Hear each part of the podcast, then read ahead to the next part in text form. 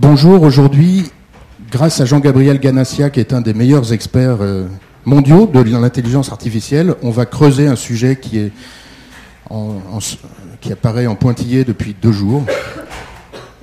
Ce sujet, intelligence artificielle, relation entre homme et machine et transhumanisme. On a évoqué, euh, au cours de la première journée, on a parlé des big data et des algorithmes, on a évoqué la question euh, que vous allez creuser aujourd'hui. Et puis hier, avec avec nos amis euh, Guy-Philippe Goldstein, que vous connaissez, et un, autre ami de Faber Novel. On a parlé des modèles économiques de Google, Amazon, Facebook et Apple. Et aujourd'hui, on, entre dans la prospective euh, la plus fascinante, celle qui concerne nos, relations avec, euh, avec, la, alors je vous, avec la machine. Je vous présente en, deux mots. Vous êtes prof à l'université Pierre et Marie Curie, Jussieu, à côté d'ici. Euh, vous travaillez sur les sujets euh, qui s'affichent ici et depuis très longtemps. Vous avez écrit un certain nombre de livres, donc je distribuerai la bibliographie sur notre page Facebook. Je cite quelques titres. L'âme machine au seuil, l'intelligence artificielle chez Flammarion, les sciences cognitives chez Flammarion, le petit trésor de l'informatique et des sciences de l'information chez Flammarion, les sciences cognitives au Pommier, édition du Pommier, et puis Idées reçues sur l'intelligence artificielle au Cavalier Bleu en 2007. Et par ailleurs, vous êtes euh, philosophe des sciences et vous animez un groupe de travail sur lequel vous parlerez certainement à la, fin peut-être, euh, sur euh, ce que l'intelligence artificielle peut nous apporter en matière d'analyse littéraire et d'analyse textuelle. Merci. Alors merci de, m'avoir invité. J'étais très curieux lorsque je courais en bas sur la scène de ce bâtiment vert et donc, je sais maintenant ce qui se cache derrière. Et, donc, je, vous remercie de m'avoir invité. Alors, je vais essayer de vous parler donc un tout petit peu d'intelligence artificielle en commençant, avant de faire de la prospective, euh, par euh, un, rappel historique pour bien comprendre ce dont il s'agit, car euh, beaucoup de malentendus se font jour, me semble-t-il, sur ce domaine. Donc la première question, question très ancienne, est-ce qu'une machine peut penser? Posée euh, par des philosophes d'abord, hein, comme Leibniz, hein, qui euh, euh, pensait que le calcul, plus exactement que la pensée se réduisait à un calcul, et que on pouvait fabriquer une machine qui calculait, et il a lui-même essayé de fabriquer une machine qui pouvait simuler des, raisonnements. Un peu plus tard, au XIXe siècle, euh, euh, d'une part, on a créé le premier ordinateur. Hein, euh, vous savez que l'ordinateur, donc la, conception de l'ordinateur date de 1847-48 à peu près. Hein, je sais pas si 1800. Hein, j'insiste là-dessus. Hein, c'est la machine de, de. Et bien sûr, la question des possibilités de cette machine a été posée dès le départ par euh, la programmeuse hein, de, de, Babbage que vous connaissez peut-être, vous avez peut-être entendu parler, Ada Lovelace. Je ne sais pas si, vous connaissez, vous, connaissez un peu l'histoire d'Ada Lovelace? Non? Alors, je ne enfin, je, vais pas passer trop de temps dessus, mais je voudrais quand même euh, le mentionner. C'est euh, la fille de Lord Byron, vous savez, le grand poète romantique, euh, qui euh, donc euh, a été marié un peu hâtivement, peut-être pas tout à fait à son gré, et il, il, est parti extrêmement vite en Italie où il a poursuivi sa vie de poète, et il a, eu une fille qui est né, qui ne l'a jamais rencontré, mais qui était hanté par euh, l'image de ce père euh, extrêmement célèbre. Et euh, sa mère trouvait qu'elle avait le tempérament exalté de son père, donc elle a voulu lui, lui mettre les pieds sur terre et elle lui a fait faire des mathématiques. Et ce faisant, elle a croisé Babbage, qui était un mathématicien économiste, et qui euh, est à l'origine du premier ordinateur. Et elle a traduit en anglais un essai qui avait été rédigé par un, euh, un, officier italien qui s'appelait Luigi Manarea, qui avait écouté un exposé de Babbage et qui avait fait un petit, euh, un petit compte rendu de cet exposé. Et à l'époque, un officier italien parlait le, français. Donc il a écrit un, écrit en français. Et euh, euh, Ada Lovelace l'a traduit en anglais. Babbage a trouvé que c'était bien. Il lui a demandé de, continuer ses travaux. Et donc elle, a fait un certain nombre euh, de, de, poursuivi un certain nombre de réflexions sur cette machine nouvelle. Et entre autres, elle s'est demandé est-ce qu'elle est capable de créer? Et elle disait non, elle n'est pas capable de créer. Elle ne fait que faire ce que les hommes lui ont indiqué de faire sur leur programme, mais en revanche, elle peut aborder des questions qui ne sont pas strictement mathématiques. Elle peut traiter des nombres et traiter de la musique. Et donc, elle peut euh, rendre tout un tas de services dans, différents domaines. Tout ça, bien sûr, est quelque chose de très ancien. La question s'est posée plusieurs fois, je ne rentre pas dans tous les détails. Vous savez qu'à la fin de la Deuxième Guerre mondiale, plus exactement en 1943, un certain nombre de gens essayent, avec ces nouveaux calculateurs, avant les ordinateurs, le premier ordinateur électronique est construit en 46, 1946 là. Donc, euh, à ce moment-là, des gens se demandent quelles sont les possibilités de ces machines. Et ils se disent, on a une espèce d'image dans la complexité de cet enchevêtrement de dispositifs électronique, image à la fois de la société et de notre cerveau. Et ils se sont dit, il y a peut-être des lois de cette complexité, ça a donné naissance à la cybernétique, qui est une discipline tout à fait extraordinaire, qui a réuni euh, euh, des ingénieurs, des mathématiciens, des logiciens, des anthropologues, des psychologues, et ça a eu un effet tout à fait conséquent. Et puis il y a un personnage qui, intervient en parallèle, hein, qui s'appelle Alan Turing, dont vous avez peut-être euh, entendu parler, je suppose, hein, parce qu'il est devenu très célèbre euh, euh, depuis un certain, une certaine dizaine d'années, une vingtaine d'années. Hein, Alan Turing est un, mathématicien qui, logicien, très brillant, qui, à l'âge de, de 25 ans à peu près, arrive à poser les fondements mathématiques de tous les automates à état fini, et donc de tous les ordinateurs. Et il montre qu'ils sont capables de calculer tout un tas de fonctions, euh, tout, un tas de travaux que je, n'évoquerai pas ici, euh, faute de temps, mais qui sont passionnants. Pendant la Deuxième Guerre mondiale, il est euh, au service du, déchiffrage, du décryptage des messages allemands. Et en, cela, donc, il a permis d'accélérer la, victoire des Alliés parce qu'il il est arrivé à décoder très rapidement en utilisant des calculateurs, en, faisant des, euh, euh, prouesses euh, techniques, arriver à décoder ces, messages. Et après la guerre, il revient sur ces réflexions théoriques et il se demande, il écrit deux articles, il se demande est-ce qu'une machine peut penser? Et ça donne naissance à cet article dans la revue Mind, vous voyez, de la psychologie et de la philosophie, et lui c'est un mathématicien. Donc on est vraiment dans, un contexte tout à fait original pour, pour l'époque. Et là, il se dit, si une machine peut penser, qu'est-ce que ça veut dire? Et il imagine un, subterfuge qu'il appelle le jeu de l'imitation. Alors je ne sais pas si vous en avez entendu parler de ce jeu de l'imitation? Oui? Voilà, c'est ça. Hein. Il, y a, deux films qui en ont parlé. Je, vais, le rappeler très, brièvement. Hein. L'idée, c'est que vous avez un homme et une femme, hein, parce que souvent, on, transforme euh, un homme et une femme, et le jeu de l'imitation, c'est un interrogateur qui se trouve ici. Dans une pièce, ils sont séparés, il y a des télétypes, c'est-à-dire des espèces de... Euh, euh, euh, l'équivalent des Minitel, vous voyez, hein, de dire que c'est du chat, mais du chat uniquement par des messages. Et donc, on échange des, euh, messages, et à ce moment-là, l'interrogateur doit distinguer l'homme de la femme. Alors, vous me direz, c'est pas difficile, il suffit de poser la question. Mais justement, le jeu est un jeu de limitation parce que l'homme essaye de se faire passer sur une femme. Donc, est-ce qu'il y a une question dans l'ordre de l'intelligence qui distingue l'homme de la femme? La question n'était bien évidemment pas anodine pour, euh, pour Alan Turing, puisque si vous avez vu hein, les, films sur la vie d'Alan Turing, vous savez que euh, cette vie est tout à fait tragique, puisqu'il a, euh, il était homosexuel et il a eu une aventure avec un jeune homme et il a eu un cambriolage dans les jours qui ont suivi. Et à ce moment-là, il a fait une déposition à la police et euh, euh, euh, il a dit, écoutez, j'ai un certain nombre d'indices qui me laissent entendre que le voleur a certainement des liens avec ce jeune homme. On lui dit, mais qu'est-ce que vous faisiez avec ce jeune homme? J'avais une aventure. Et là, on lui dit, mais c'est interdit, c'est un mineur, et on lui a fait un procès.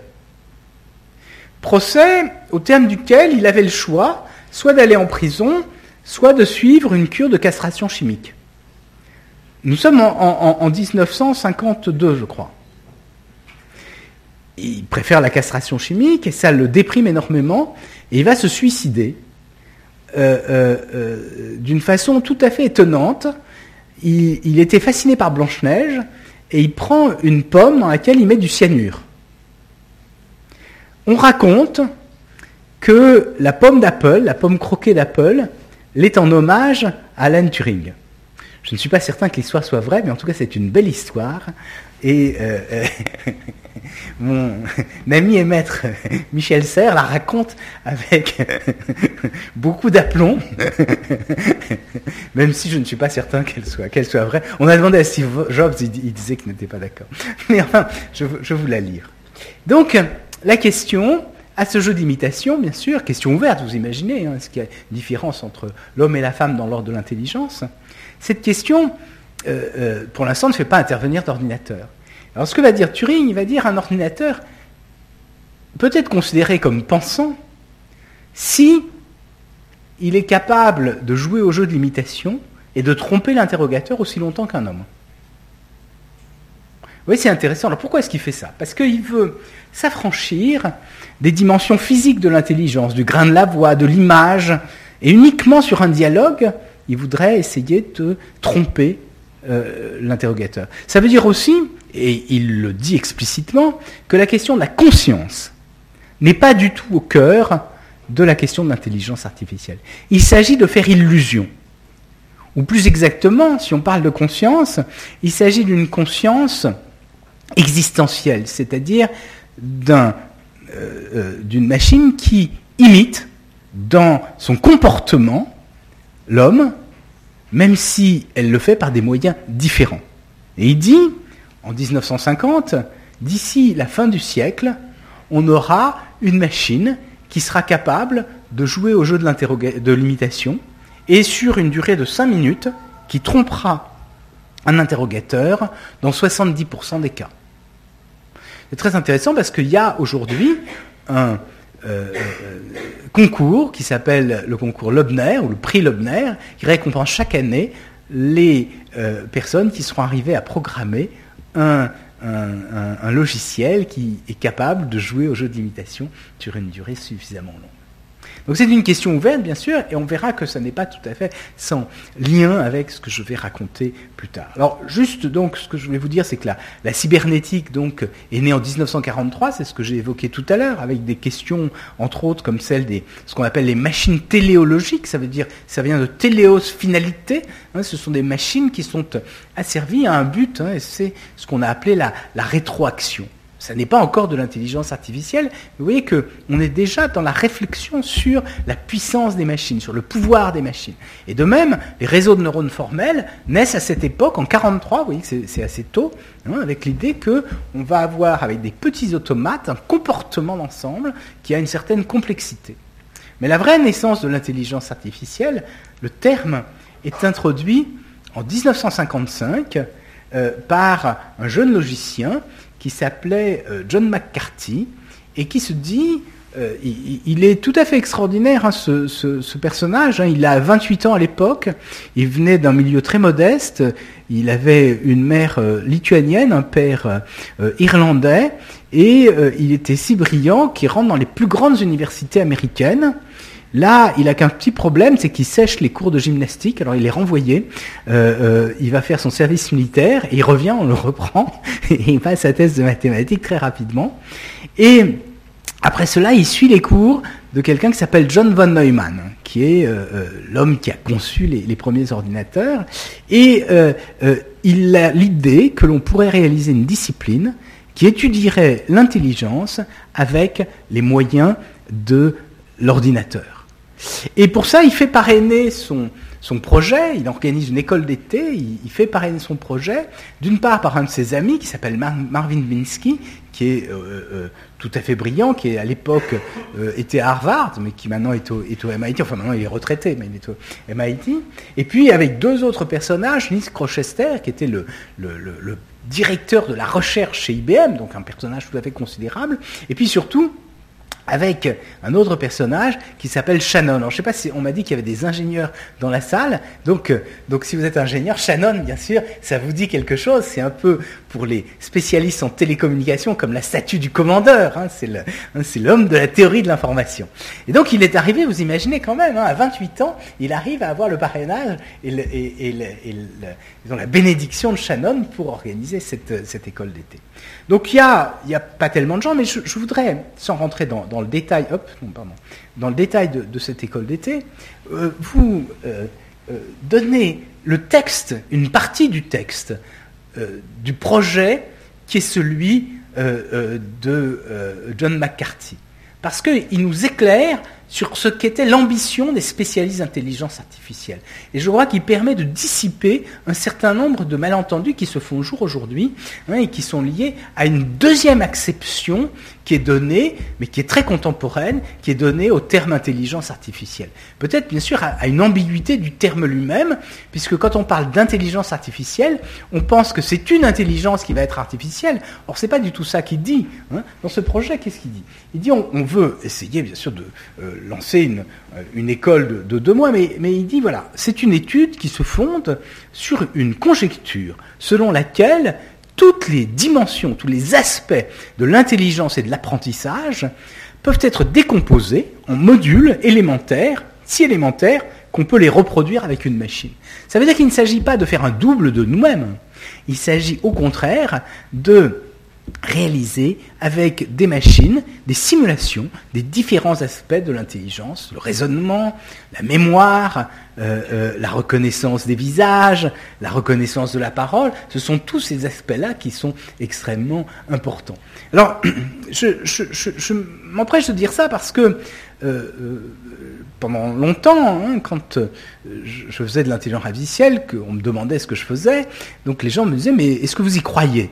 Et moi j'étais étonné parce que la question n'est pas de croire. Si vous avez un physicien, vous n'avez pas à lui dire est-ce que vous croyez à la physique?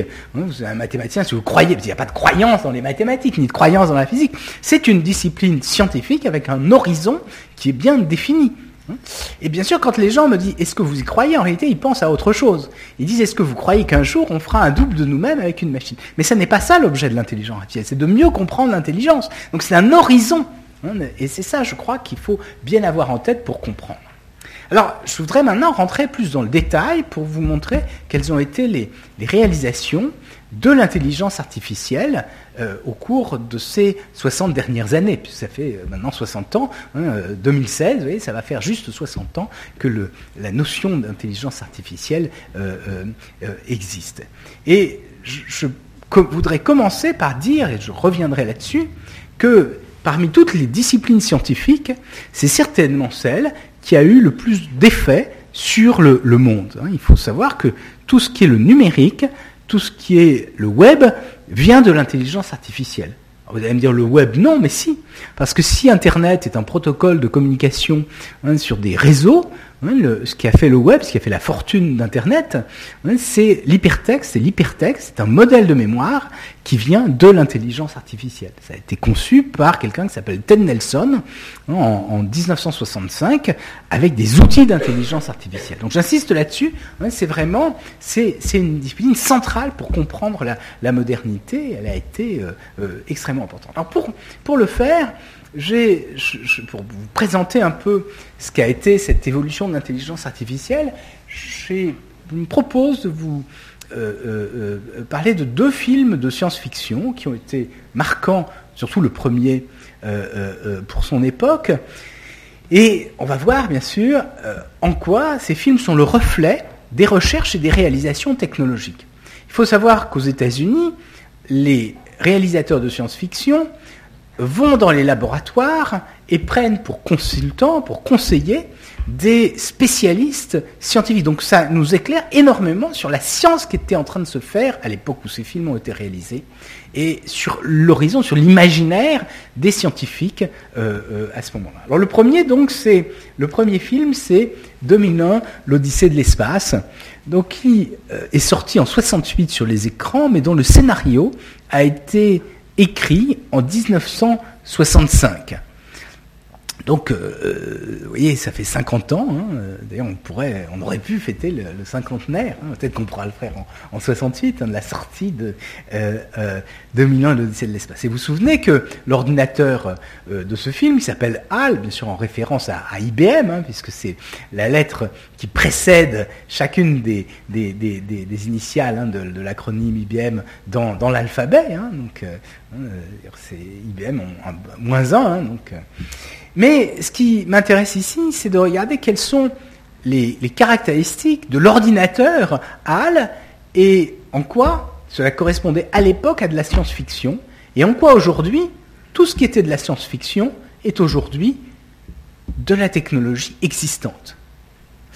Donc la première chose, c'était la régulation thermique, le pilotage, hein, euh, euh, la navigation automatique par un ordinateur. Ces choses étaient, inouïes à l'époque. Aujourd'hui, on n'en parle même plus. Toutes nos maisons sont régulées, le chauffage est régulé par euh, des microprocesseurs. Hein, les, les, avions, aujourd'hui, on sait, vous savez que hein, l'une des grandes questions aujourd'hui, c'est de savoir est-ce qu'il faut garder un pilote dans l'avion parce que c'est sûr que les passagers hésiteraient s'il n'y avait pas de pilote. Et je me souviens d'un spécialiste d'aéronautique, euh, il, disait il y a quelques années, euh, il disait dans, dans 20 ans, il y aura deux individus dans, le cockpit. Il y aura euh, un, un pilote et un chien. Et le chien sera là pour s'assurer que le pilote ne touche pas aux manettes. Vous avez entendu parler aussi, bien sûr, de la, voiture euh, Google, hein, qui est capable de conduire automatiquement. Donc, euh, ces choses-là qui étaient de la, science-fiction à l'époque, aujourd'hui, sont euh, de plus en plus banales. Deuxième chose, la sécurité. Il y avait trois ordinateurs en parallèle, là encore. Hein, on, fait des systèmes en parallèle, programmés différemment, pour s'assurer, bien sûr, que s'il y a une défaillance sur l'un, d'autres donneront des réponses différentes et qu'on pourra comparer les choses. Troisième chose, cet ordinateur était mathématicien. Et on sait qu'aujourd'hui, euh, les ordinateurs sont capables de démontrer un certain nombre, de faire de la preuve de théorème, de démontrer un certain nombre de théorèmes mathématiques, ou en tout cas d'aider les mathématiciens dans leur travail euh, euh, mathématique. Donc ça, ce sont des choses qui, aujourd'hui, sont tout à fait usuelles. Hein, on a affaire aussi à de la robotique, de la planification des tâches. Donc là, je, ne rentre même pas dans, le détail, parce que vous savez très bien qu'il y a des petits robots qui existent. En France, on est, on est très fiers de notre petit euh, Nao, mais vous avez d'autres robots domestiques, hein, comme le, le, Roomba qui passe l'aspirateur, hein, ou qui tond la, pelouse, hein, et vous avez aussi des robots virtuels qui se promènent un peu partout sur, euh, euh, sur Internet. Donc ce sont des, des réalités qui, à l'époque, étaient surprenantes, qui aujourd'hui sont tout à fait banales. Parole, langage naturel, vous savez très bien hein, sur, sur vos téléphones portables que vous êtes capable hein, de reconnaître la parole. À l'époque, c'était des choses qui n'existaient pas. On, on, on, a du mal à se rendre compte qu'à l'époque, ça n'existait pas. C'était vraiment quelque chose de tout à fait inouï. C'était le début, le tout début des recherches euh, dans ce domaine. Aujourd'hui, n'importe qui peut avoir une machine à dicter qui fonctionne parfaitement hein, euh, euh, sur, son, sur son téléphone portable ou sur son, sur son ordinateur. Et de même, vous êtes capable d'avoir des systèmes qui comprennent euh, euh, ce que vous dites, du moins partiellement. Hein. En tout cas, si vous avez vision, hein, on fait de la reconnaissance des formes. Apprentissage, découverte, à l'époque, on avait un système qui faisait de la reconnaissance de, euh, euh, des, du mouvement d'élèves. Donc, vous voyez, tout ce qui était étonnant à l'époque est devenu banal aujourd'hui. Alors, je vais faire un saut dans le temps et arriver au début du XXe siècle avec un film qui tient la main à celui-là. C'est le film euh, de Spielberg, AI Artificial Intelligence. Pourquoi je prends ce film? Parce que, d'une part, il a un lien avec 2000 ans l'Odyssée de l'espace. Je ne sais pas si vous savez que euh, lorsque, euh, avant que Spielberg ça fasse ce film, Kubrick, qui avait fait 2000 ans l'Odyssée de l'espace, était un peu hanté par une nouvelle de science-fiction de Brian Aldiss qui raconte l'histoire d'une espèce de Pinocchio moderne. Et il a voulu en faire un film. Et il a tourné autour, il a fait des dessins, il n'est pas arrivé à faire le film. Et, au moment où il sentait sa fin proche, il a demandé, il a donné toutes ses esquisses à Spielberg et lui a demandé de faire le film. Et Spielberg a réélu le, film et il l'a sorti peut-être un tout petit peu trop tôt, euh, je ne sais pas, euh, euh, en 2001, en hommage à Kubrick. Hein. c'était ce, film-là. Vous vous souvenez, c'est très intéressant parce que c'était donc ce, cette espèce d'enfant qui est ici, hein, qui est en réalité une marionnette. Hein. On suppose qu'on est dans un monde où euh, les questions écologiques sont euh, euh, problématiques, qu'il faut dépenser moins d'énergie, bon, c'est tout à fait discutable hein, du point de vue technique, et que à ce moment-là, on ne peut plus avoir d'enfants, parce que les enfants sont supposés dépenser plus d'énergie que les robots, ce qui est quand même tout à fait étonnant. Et donc, à la place, comme on a, pour des raisons affectives, hein, on a un besoin d'enfants, donc à ce moment-là, on achète des enfants, on achète des enfants robots. Et alors que les enfants robots, normalement, miment toutes les, caractéristiques euh, euh, d'un enfant qui aurait des émotions, mais n'éprouve pas d'émotions. Et celui-là, il est extraordinaire, il va éprouver des émotions, exactement comme, comme Pinocchio. Alors pourquoi, pourquoi je parle de ça? Parce que si on regarde, si on met en, en, euh, regard plus exactement, hein, d'une part ce, ce, que sont les caractéristiques de l'ordinateur dans le vaisseau spatial de dominant l'Odyssée de l'espace, et puis les caractéristiques de l'ordinateur euh, dans, dans, AI Artificial Intelligence, nous voyons un, basculement. Un basculement total qui correspond à l'évolution de l'informatique et à l'évolution de l'intelligence artificielle. Et je crois intéressant de réfléchir sur ce point et de se demander quelles en sont les conséquences pour ce qu'a été l'intelligence artificielle dans les 15-20 dernières années et sur ce qu'il va devenir euh, euh, dans les, prochaines années. Et je crois enfin, que ça sera l'occasion aussi de vous parler un peu d'interface homme-machine, parce qu'il me semble que c'est très lié aux spécialités qui sont les vôtres. Alors, première chose, donc, euh, dans le cas de dominant l'Odyssée de l'espace, nous avions un ordinateur ici qui était présent, qui était imposant, qui se voyait, il n'y a aucun doute. On le voit dans le film, je vous l'ai montré d'ailleurs, hein, euh, et qui entourait tout d'une certaine façon, qui était une espèce de matrice. Et là, qu'est-ce qu'on a? Oh, pardon. On a un ordinateur qui a tendance à, disparaître. Vous allez me dire, mais non, aujourd'hui on ne peut pas dire que l'ordinateur disparaît. Je n'ai pas dit qu'il était absent. Quand je dis qu'il disparaît, j'ai dit qu'il n'est plus apparent. Et pourquoi il n'est plus apparent? Parce qu'il se glisse à l'intérieur des objets. Vous savez très bien que dans une voiture, il y a des ordinateurs, dans un téléphone, il y a des ordinateurs, dans euh, euh, euh, la plupart des objets quotidiens, dans un, dans un stylo, bientôt, il va y avoir un ordinateur. Hein. Hein, dans les lunettes, il y a des ordinateurs. Hein. Donc, dans les habits, on va mettre des, des, ordinateurs. Donc, effectivement, l'ordinateur ne se voit plus parce qu'il se glisse à l'intérieur des objets et de l'environnement dans lequel nous trouvons. Deuxième chose, donc l'ordinateur qui était central hein, devient disséminé, c'est-à-dire qu'il y a une pluralité d'ordinateurs. Hein, vous avez hein, dans votre maison, par exemple, de plus en plus de microprocesseurs qui vont euh, être, être présents et qui vont éventuellement échanger entre eux ou échanger avec vous. Donc là encore, on a une idée différente. C'est-à-dire qu'on passe d'un monde où il y avait un ordinateur central à tout un tas de machines qui vont faire du traitement euh, de l'information. L'ordinateur était abstrait, on a dit que c'était un, mathématicien, et maintenant on va avoir un ordinateur incarné dans des objets, et, chose surprenante, là où on avait quelque chose qui était, euh, euh, euh, donc je l'ai dit, abstrait, on va avoir maintenant un ordinateur qui va traiter des émotions. La chose est surprenante, parce que vous allez me dire, euh, comment peut-on parler euh, euh, d'émotion avec une machine? Et bien sûr, ça soulève une question qui demande à être précisée. Il ne s'agit pas d'attribuer des émotions à la machine, ou plus exactement, il ne s'agit pas de penser qu'une machine possède elle-même des émotions. Mais en revanche, il s'agit de concevoir dans la machine des modifications de son comportement qui seraient analogues à celle qu'aurait quelqu'un qui éprouverait des émotions. On va revenir là-dessus. C'est ce qu'on appelle le affective computing, le calcul des émotions. Pourquoi est-ce qu'on fait ça? On fait ça parce qu'on pense que les interactions avec la machine sont beaucoup plus faciles si elles se comportent comme si elles avaient des émotions. C'est-à-dire que si la machine a un visage d'homme et que euh, par ses mimiques, par le mouvement de ses yeux, par celui de sa bouche, elle mime soit la gaieté, soit au contraire l'inquiétude ou la tristesse, c'est un langage qui nous parle immédiatement, tandis que si elle nous envoie un message, ça nous parle beaucoup moins.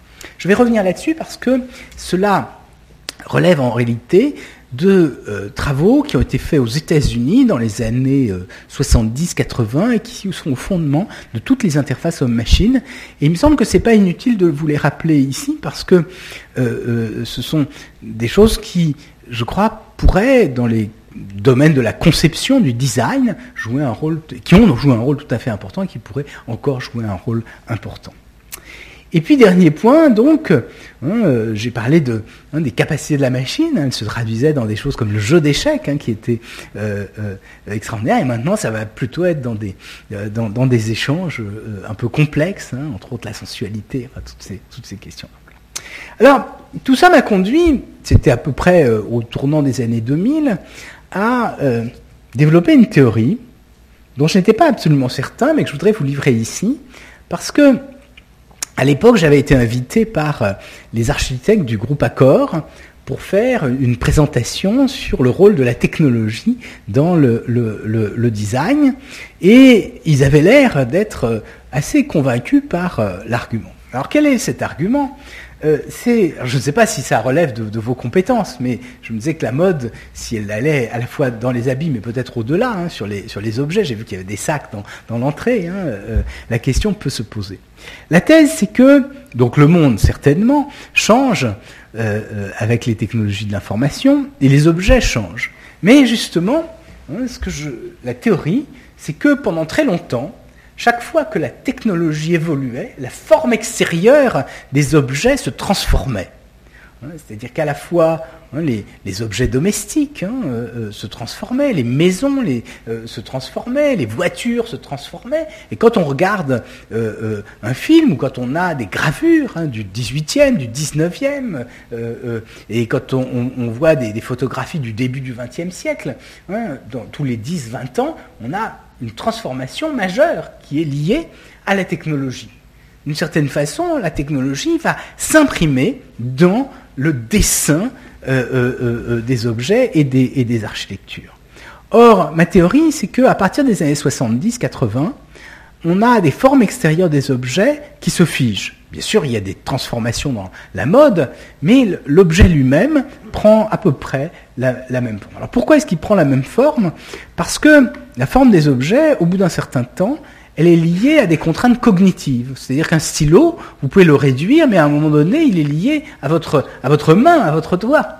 Hein, euh, euh, et euh, donc, qu'est-ce, que, qu'est-ce qui va changer? Les choses changent bien sûr beaucoup. Ce qui change, c'est qu'on va rajouter dans les objets des microprocesseurs. Il y a une intelligence ajoutée, donc l'interaction que nous avons avec les objets se transforme totalement aujourd'hui. Hein, et c'est ce qui fait que, effectivement, on peut se demander qu'est-ce que deviennent hein, ici les, les, stylos, les frigidaires, les aspirateurs, hein, les appareils photo. on voit bien que les, Bon, si tant est qu'ils existent toujours, les appareils photo, mais euh, si on, parce qu'ils sont souvent intégrés à nos téléphones portables, mais euh, euh, un appareil photo d'aujourd'hui ressemble, de vue de l'extérieur, un gros appareil photo, hein, à un appareil photo des années 60-70. Il n'y a pas de, il a pas de différence, mais en revanche, il est complètement différent parce qu'il est numérique. On fait absolument pas la même chose hein, avec l'appareil photo contemporain. Et puis, bon, on peut se demander avec tous les autres objets, hein, les lunettes par exemple.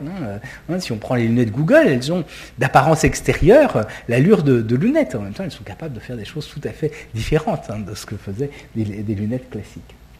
Donc l'idée, c'est que, effectivement, la technologie, pendant un certain temps, imprime la forme et qu'ensuite, hein, il va y avoir euh, euh, euh, une, une pensée, une espèce d'esprit qui est lié aux objets je vais essayer d'expliquer les choses, bien sûr. Les objets ne vont pas avoir d'esprit en eux-mêmes, mais il va y avoir une projection sur, sur, les, sur les objets.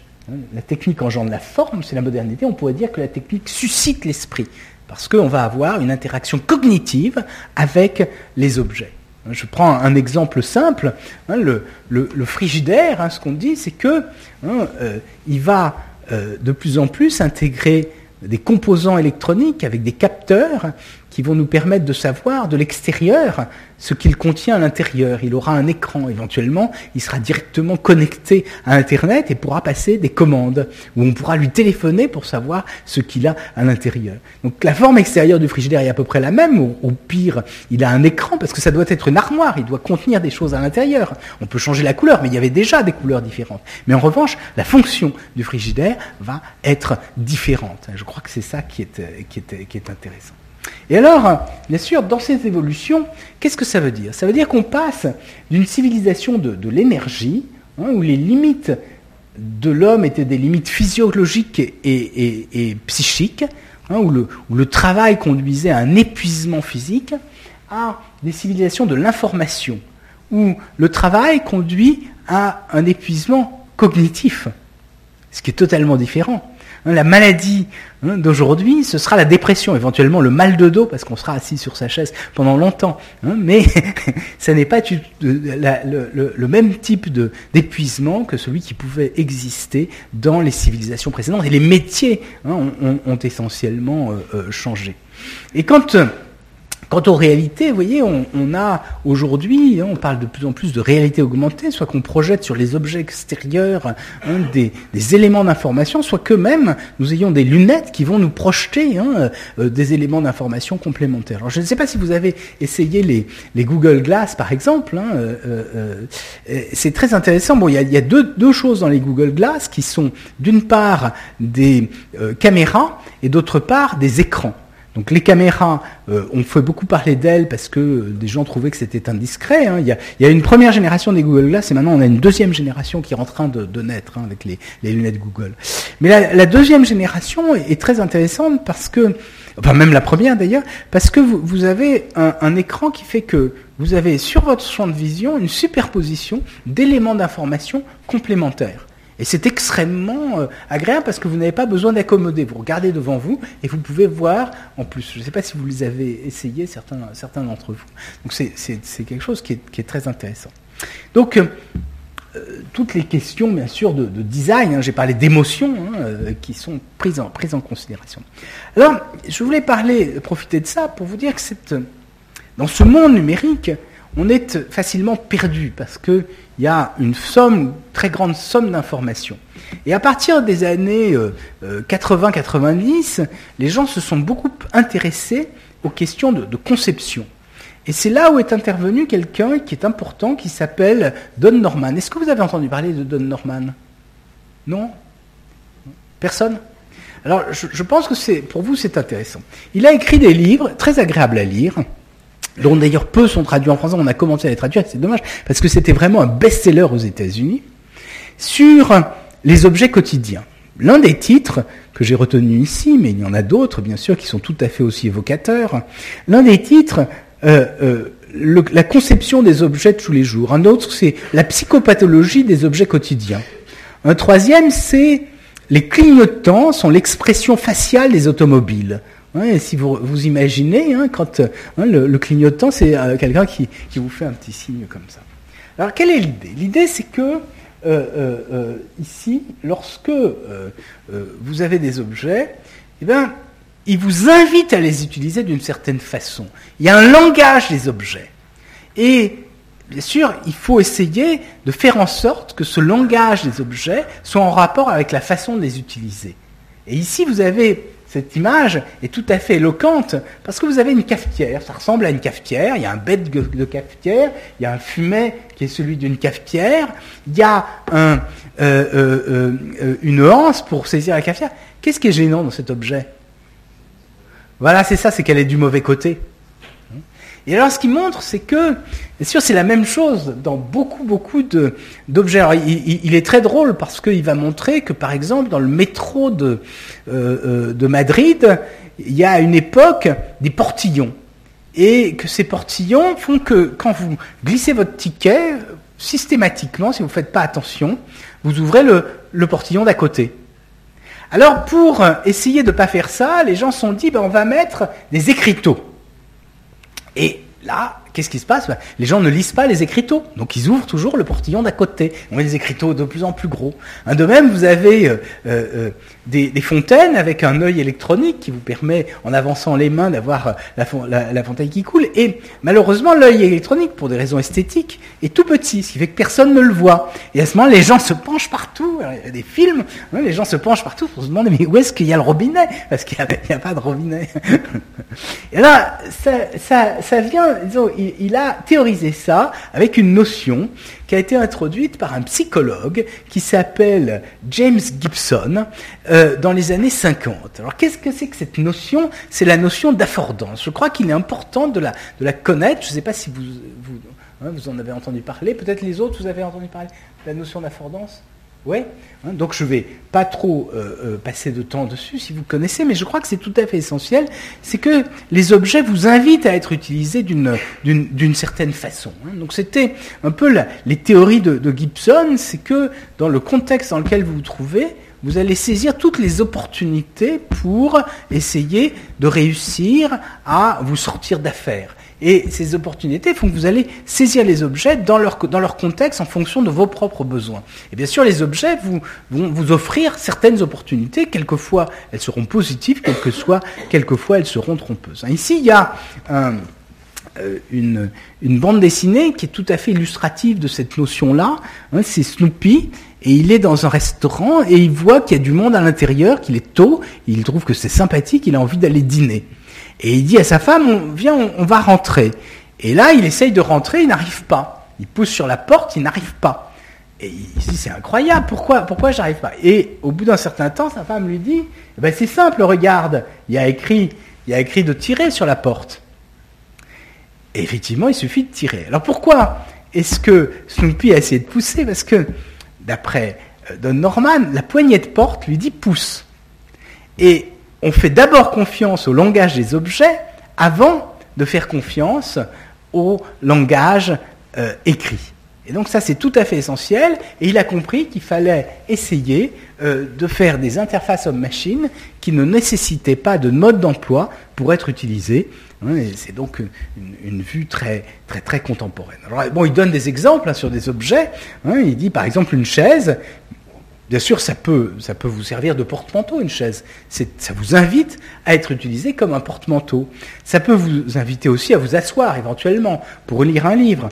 Mais vous pouvez, si vous n'avez pas d'escabeau, l'utiliser comme un escabeau. C'est encore, c'est une forme d'affordance, vous voyez. Euh, euh.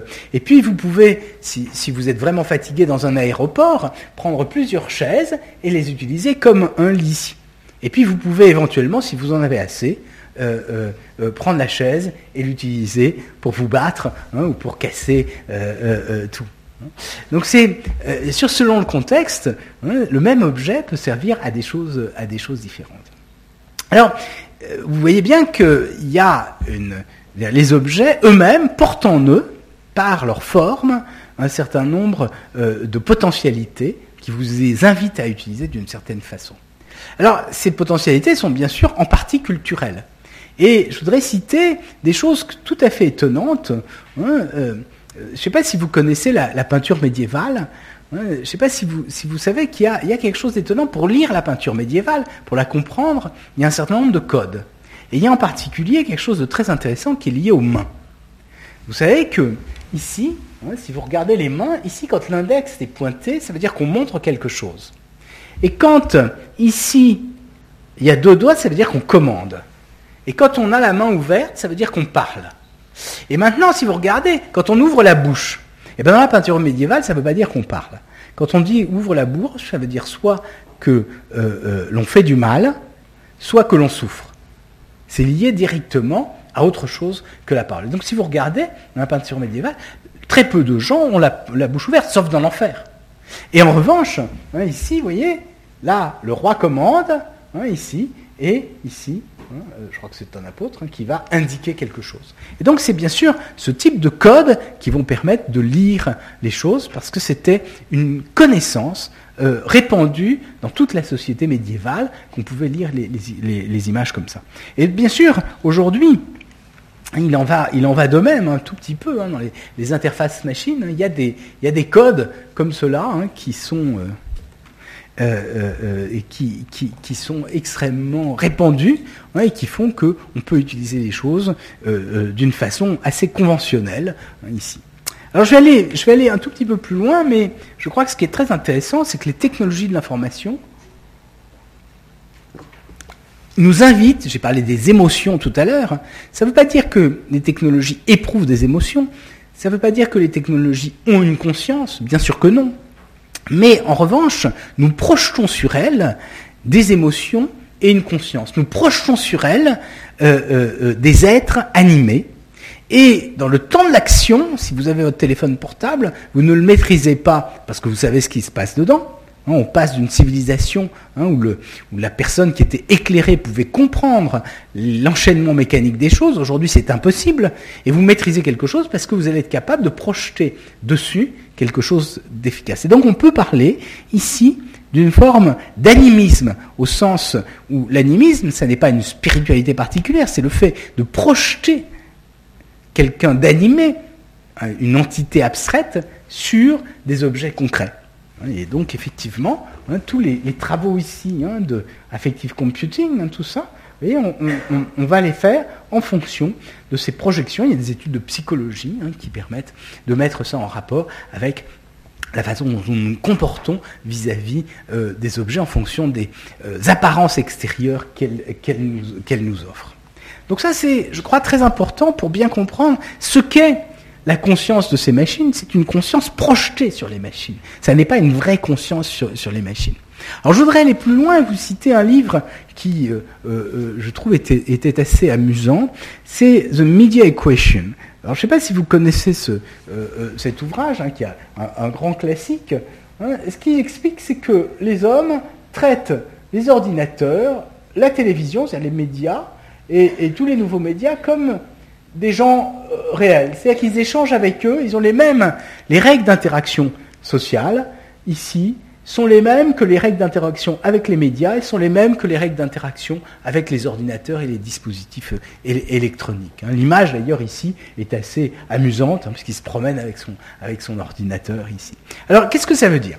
Ben, Ça veut dire que, par exemple, hein, euh, euh, on trouve qu'un ordinateur est, mieux fait et qu'un dispositif électronique est mieux fait s'il se comporte comme les hommes, s'il est poli, hein, s'il fait qu'il dit bonjour. Il y, avait quelque chose de drôle avec les médias. Je, me souviens qu'il y avait quelqu'un qui, je crois que c'était Bleusen Branchet, qui expliquait que euh, avait été invité par le général de Gaulle pour lui dire ce qu'il pensait de sa prestation télévisée. Et bon, le Seine Branchet était très gêné parce que c'était un, personnage fort imposant que l'était le général de Gaulle. Et, le général lui dit, mais dites-moi ce que vous pensez vraiment. Alors il lui dit, écoutez, euh, euh, vous arrivez à 8 heures chez les gens et vous, êtes avec votre képi, euh, normalement, il, faut, il faut enlever son chapeau.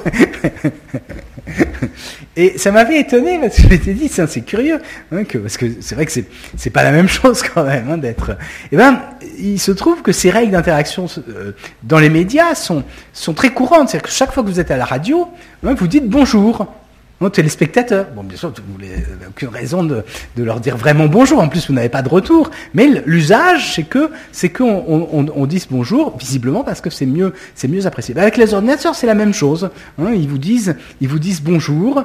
Hein. Et bien sûr, il y a quelque chose qui est extrêmement répandu, c'est la flatterie. Hein, on préfère les gens qui vous flattent. il y a des études de psychologie qui montrent que les machines qui euh, euh, vous donnent des éléments d'information brutales on, les aime beaucoup moins que celles, par exemple, vous voyez, si vous avez une machine qui vous note, hein, et qui vous dit, euh, euh, vous avez 12 sur 20. Comme ça, et si, elle vous dit, vous avez 12, c'est une très bonne note, vous avez fait beaucoup de progrès, puis l'exercice était très difficile, et eh bien, statistiquement, les gens trouvent qu'elle est bien mieux faite, qu'elle est beaucoup plus compétente. Hein. Hein, de même, si on vous raconte que quelqu'un est expert, Hein, et que on vous dit oui, il est, compétent, il sort de telle université, euh, euh, il a tel diplôme, ben, on trouve qu'il est nettement mieux que si on vous dit rien du tout sur lui. Hein, en France, c'est tout à fait classique. Hein. On dit quelqu'un est polytechnicien ou normalien, comme... immédiatement on trouve qu'il est bien, même s'il dit les pires âneries, ou quelqu'un est énarque, on vous dit ouais c'est bien malgré tout. Et alors, ce qui est amusant, c'est qu'on a fait des études de caractère et on a vu que il y avait des caractères. On peut essayer de donner un caractère à une machine. Vous savez, les, dominants, c'est ceux qui imposent. Hein, ils vous disent tout le temps, euh, euh, oui, euh, il faut faire ça, ou au contraire, non, il faut pas faire ça. Enfin bon. Et puis les soumis, c'est ceux qui, ont tendance à, essayer de modifier un tout petit peu leur comportement. Et ben, ce qui est très intéressant, c'est que en général, les gens dominants ne supportent pas les gens soumis. Et les gens, en général, on préfère plutôt les dominants parce que on suspecte toujours hein, les gens qui, qui et, et ben avec les ordinateurs c'est la même chose, c'est-à-dire qu'on a vu que les, les préférences allaient dans, dans, le même sens hein, avec les ordinateurs qui étaient programmés comme étant dominants et les programmateurs, les, les ordinateurs qui étaient programmés comme, comme étant soumis. Alors pourquoi, pourquoi je vous dis tout ça? C'est pour que vous voyez bien quand même qu'il y a eu toute une réflexion sur ces choses-là dans la conception des ordinateurs hein, pour étudier cette projection. Hein, de même ce qu'on appelle l'informatique affective. Hein, euh, hein Réponds-moi, hein, qui es-tu, que ressens-tu Et donc il y a eu tout un tas de choses qui ont été faites à la fois pour mesurer les émotions chez les gens, mais aussi pour concevoir des dispositifs qui miment les émotions. C'est le tigre affectif. il y a un petit phoque comme ça qu'on met avec les personnes âgées. On a même fait un tapis affectif où euh, on mesure, on regarde où sont les gens, puis s'ils sont nerveux, hein, on adapte la lumière en fonction de, ce, genre de choses. Alors, euh, sur, pour euh, maintenant revenir à, la question qui, une des questions qui doit vous intéresser ici, euh, j'ai pas mal travaillé sur un personnage qui est ici, qui est Steve Mann. Je ne sais pas si vous avez déjà entendu parler de lui. Non? Alors, il est intéressant parce que c'est un spécialiste, parce que je m'imaginais, la, la mode, c'est la mode vestimentaire dont vous parlez. Et bien justement, c'est un spécialiste d'informatique vestimentaire. Donc il a, depuis longtemps, commençait à équiper tous ses étudiants avec des ordinateurs. Alors au début, bien sûr, les ordinateurs étaient assez, assez conséquents, c'était comme ça, hein. on disait des, ils ressemblaient à des cosmonautes, mais bon, ils étaient capables de, prendre avec des caméras de l'information, d'échanger euh, leur champ de vision, etc. Et puis ensuite, il a réduit, réduit, réduit les choses, et puis ça a donné naissance à ce qu'il a appelé l'œil robinet ici, hein, qui est une, toute petite caméra, hein, et avec euh, le champ de vision, puis ensuite, c'est bien sûr ce qui a euh été à l'origine des Google Glass que j'ai évoqué tout à l'heure, mais il a d'autres dispositifs hein, qui permettent de prendre de l'information en temps réel et de la diffuser sur les habits, hein, bien sûr, euh, euh, euh, entre autres. En tout cas, ce sont des, choses qui sont portables, pas au sens où un, ordinateur est portable, mais c'est directement embarqué sur, sur le vêtement. Et moi, ce qui m'a beaucoup intéressé dans, dans Steve Mann, c'est qu'il a introduit un, un, concept qui est le concept de surveillance. Alors, je veux dire, l'objet ici n'est pas de parler de ce concept, mais quand même de l'évoquer un tout petit peu. Alors, qu'est-ce que ça veut dire? Ben, D'abord, il faut voir que Steve Mann est un Américain qui a fait sa thèse au MIT et qui euh, euh, ne parle pas d'autres langues comme les Américains que, l'américain, mais en même temps, il est maintenant au Canada, donc il a petite, un petit intérêt pour, le français. Et euh, donc, il, s'est dit, la, la surveillance, c'est le moment où les gens qui ont l'autorité prennent de l'information pour s'assurer que tout le monde respecte les règles communes. Et la société de surveillance, ça naît à partir de la fin du XVIIIe, avec entre autres l'architecture euh, euh, du panopticon de, Bentham. Et la surveillance, hein, c'est le néologisme qu'a créé Steve Mann, c'est qu'on passe de surveillance, celui qui regarde est au-dessus, à la surveillance, celui qui regarde est au-dessous il est sous l'autorité.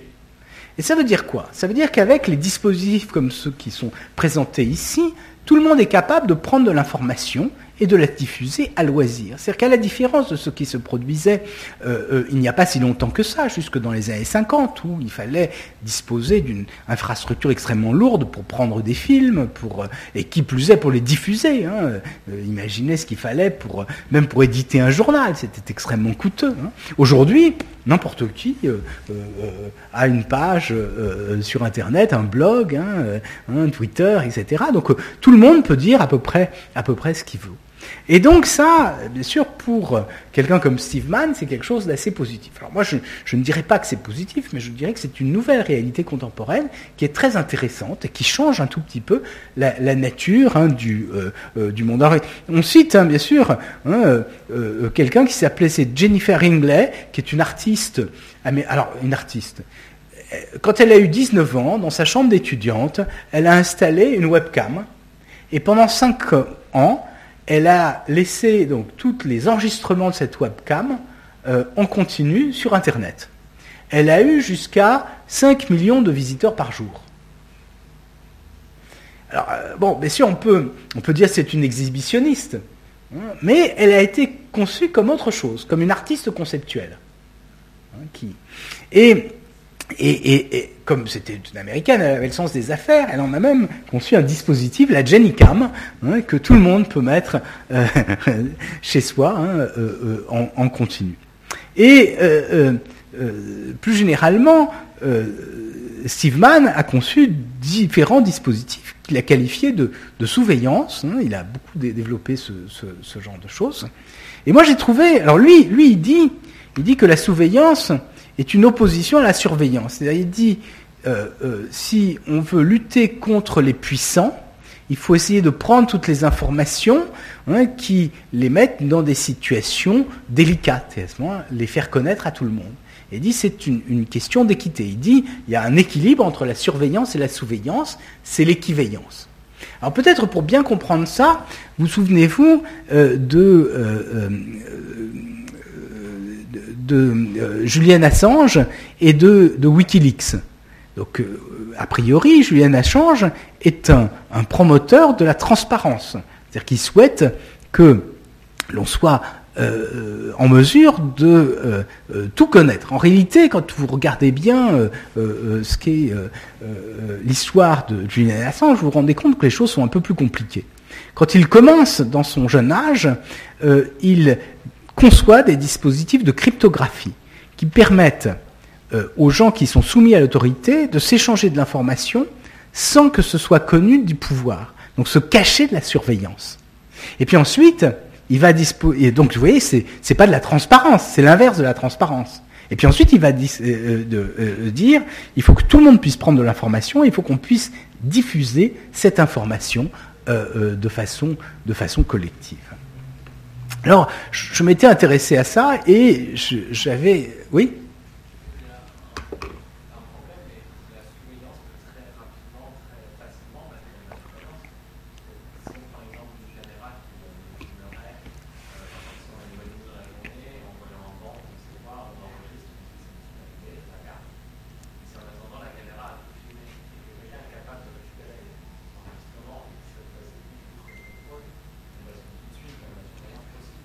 Alors, ce que dit, ce que dit Steve Mann, c'est que la transparence est une espèce d'idéal, c'est une utopie. Et il pense que dans cette utopie, nous allons vivre euh, euh, de façon juste, parce que tout le monde sera obligé d'adopter une attitude euh, vertueuse. Il dit par exemple, aujourd'hui, pour voter, on a besoin d'isoloir. Mais si on avait tous des lunettes Google, à ce moment, on n'aurait pas besoin d'isoloir parce que d'abord tout le monde le saurait, puis c'est pas très grave, et au moins on s'assurerait que personne ne triche. Bien sûr, c'est tout à fait discutable, je suis d'accord avec vous. Je, vous livre, je vous livre euh, ce qu'est l'idée de, Steve Mann. Moi, ce qui m'a intéressé dans, la, euh, dans cette, cette idée de, euh, de Steve Mann, c'était que c'était une clé d'entrée sur un certain nombre de réalités contemporaines. Il est vrai que l'idée de transparence est partagée, l'idéal de transparence est, est, partagé par euh, beaucoup de, euh, beaucoup de monde.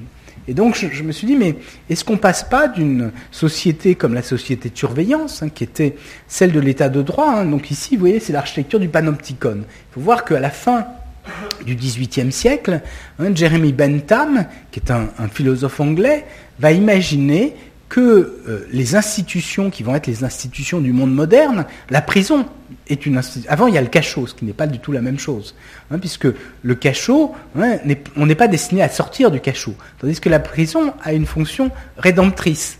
Hein. Et de même, l'usine a une fonction euh, euh, sociale importante. L'hôpital, l'école, toutes ces institutions modernes doivent bénéficier de cette architecture avec une surveillance centrale. C'est ce que pense euh, euh, Bentham. Et euh, bien sûr, ce qui est intéressant, c'est de se demander si cette architecture de surveillance peut devenir une architecture de surveillance. Alors donc, l'idée de l'architecture de surveillance, vous la voyez ici, vous avez des, cellules, vous avez une tour centrale avec, avec des gardiens, et les gens ne communiquent pas, puisqu'il faut qu'ils travaillent chacun seul ou qu'ils soient chacun dans sa cellule, et en même temps le gardien est capable de, voir tout le monde. Et il est caché, le gardien, ce qui fait que même si le gardien n'est pas là, les gens ont intériorisé l'idée qu'il pourrait y avoir un gardien. Et euh, euh, Bentham lui-même dit ben, J'aimerais bien être le gardien de cette prison parce que je n'aurai pas beaucoup de travail, parce que même si je ne suis pas là, les gens me craindront. Alors, bien sûr, du point de vue symbolique, vous voyez, c'est l'idée que vous avez des cellules transparentes, vous avez ici la lumière qui arrive, hein, et vous avez des séparations, et chacun voit la, tour centrale. Alors je me suis demandé qu'est-ce que c'était que. Qu'est-ce qui se passe si on a une architecture de souvenir? Donc vous voyez, il y a une hiérarchie sociale, il y a une distance entre les gens qui sont dans la tour et les gens qui sont à, l'extérieur. Et là donc, hein, euh, euh, qu'est-ce qui se produit ici si euh, vous, éliminez, vous, vous éliminez les gens qui sont dans la tour, vous avez une société égalitaire de ce point de vue-là, et ensuite vous remplacez la tour par des miroirs, et comme ça tout le monde peut surveiller tout le monde. Alors c'est très intéressant parce que on peut se demander euh, jusqu'à quel point on est capable de surveiller tout le monde. Par exemple, sur Facebook, hein, vous avez un réseau d'amis. Alors euh, bon, on peut éventuellement avoir jusqu'à 50 amis, mais on, a très couramment euh, des centaines, voire des milliers d'amis. Hein, et, déjà des milliers d'amis, c'est extrêmement c'est extrêmement difficile de s'occuper de hein, et de savoir ce qu'ils deviennent. Et puis bien sûr, on pourrait aujourd'hui imaginer que chacun regarde tout le monde. Rien n'interdit hein, que vous ayez des milliards d'amis sur Facebook. Hein, mais bien évidemment, c'est totalement, c'est totalement illusoire. Et donc, il y a des limitations cognitives qui font que vous allez centrer votre attention sur certains plutôt que sur d'autres. Et donc, ça veut dire que les stratégies de pouvoir aujourd'hui ne passent plus simplement par le fait d'avoir de l'information, mais par avoir de l'attention. Donc on a affaire à des économies de l'attention. Et ça, je crois que c'est très important pour comprendre la, réalité contemporaine. Hein. Beaucoup de gens craignent la surveillance, et je crois qu'en réalité, ils se trompent, parce que le, le, vrai défi de l'avenir, c'est de réfléchir à euh, euh, euh, la transparence qui est en train de naître, et de réfléchir à la surveillance, et de, penser les perversités, les perversions que peuvent jouer ces dispositifs de, de surveillance. Alors je voudrais maintenant revenir à ce qui euh, euh, nous intéressait tout à l'heure. J'ai dit, bon, le, le, monde change, hein, hein, euh, et donc on a affaire à la fois à une forme d'animisme, hein, c'est ce que j'ai dit, informatique, et puis avec un rôle important qui est donné à ces notions de, de surveillance, cette réalité contemporaine qui se, qui se transforme on m'a demandé de parler d'intelligence artificielle. Ça n'était pas totalement éloigné, puisqu'on parle bien de l'importance du numérique dans le monde contemporain, avec des techniques d'intelligence artificielle. Mais je vous propose de revenir, alors non pas vers le futur, hein, comme l'évoquerait cette affiche du film de Spielberg, mais vers l'intelligence artificielle, encore que ce soit peut-être synonyme d'une certaine façon. Hein, euh, hein. Et donc, euh, vous dire, aujourd'hui, Qu'est-ce que c'est devenu l'intelligence artificielle? Donc vous le savez tous, puisqu'elle est partout présente. Mais je voudrais simplement évoquer quelques, réalités. Hein, d'abord, hein, je pense, on ne va pas donner tous les succès de l'intelligence artificielle, mais vous avez peut-être entendu parler de, de, la machine Watson, qui a été conçue par euh, IBM, et qui a été capable de gagner au jeu de Géopardy, qui est un jeu télévisé américain, hein, l'équivalent des chiffres et des lettres, enfin où il y a des questions hein, qui, sont, qui sont posées aux différents euh, euh, participants, et où une machine a été capable de battre, d'avoir de meilleurs résultats que euh, euh, euh, la plupart des participants humains. Elle, disposait d'une quantité d'informations considérable, mais elle était capable quand même de réinterpréter une partie des questions qui étaient posées. Aujourd'hui, cette machine va être mise au service de différents défis, entre autres, hein, on voudrait dans le domaine médical avoir un assistant au médecin hein, qui permette de répondre à un certain nombre de, à un certain nombre de, de questions. Et puis, donc quels sont maintenant, j'ai dit au début, l'intelligence artificielle a changé le monde je vais dire, donner quelques exemples. J'ai parlé du web tout à l'heure. Hein, aussi surprenant que ça puisse paraître, hein, il faut savoir que le web, c'est d'abord de l'intelligence artificielle, parce que c'est un modèle de mémoire, c'est ce que j'ai dit tout à l'heure, hein, et que c'est pas seulement, ce sont pas seulement des, câbles. et c'est ce, cette notion de modèle de mémoire. Il faut savoir que Internet, ça existe depuis pas mal de temps. moi, quand j'ai été étudiant, on utilisait le courrier électronique, mais c'est vraiment à la fin des années 80, au début des années 90, que le web s'est imposé et là, hein, il y a une espèce de... Ça s'est enflammé, et tout d'un coup, hein, il y a eu euh, euh, cette, cette importance, mais c'est vraiment lié à l'intelligence artificielle. Les moteurs de recherche, c'est de l'intelligence artificielle, on les utilise tous les jours. Les robots, et puis les robots virtuels, hein, les, les, les, bots, c'est de l'intelligence artificielle. Hein, les voitures autonomes que euh, vous avez certainement, euh, euh, si ce n'est vu, ou tout moins dont vous avez entendu parler, hein, sont de l'intelligence artificielle, parce qu'il faut avoir des systèmes d'apprentissage machine pour être capable de savoir dans, dans chaque circonstance quel est le comportement que la voiture va adopter la biométrie, hein, avec euh, euh, toutes les questions euh, d'empreintes digitales, de reconnaissance des visages, de reconnaissance du grain de la voix hein, sur le relève de l'intelligence artificielle, hein. la reconnaissance de la parole, on a parlé avec Siri tout à l'heure, la compréhension du langage naturel, c'est de l'intelligence artificielle, et ce sont des choses qu'on utilise de plus en plus tous les jours, la vision artificielle, avec la reconnaissance des formes, ce qu'on appelle les e-science, il faut savoir que dans le domaine scientifique, une révolution épistémologique est en cours. Pendant longtemps, dans le schéma qui s'est introduit avec euh, euh, l'âge moderne, hein, on passait d'une science d'observation, qui est la science de l'Antiquité. Hein, vous aviez des, des, sageants à qui on racontait des histoires, et puis ensuite faisait une synthèse de tout ça. C'est ce que fait Aristote. Hein, euh, mais à partir de l'âge moderne, les choses vont changer. Parce que on va tout d'un coup faire des expérimentations. Ça veut dire que on part d'une théorie et on veut essayer de la valider. Pour ça, on va construire un dispositif matériel et on va essayer d'observer les résultats que donne le dispositif matériel et de les confronter aux résultats qu'anticipe la théorie.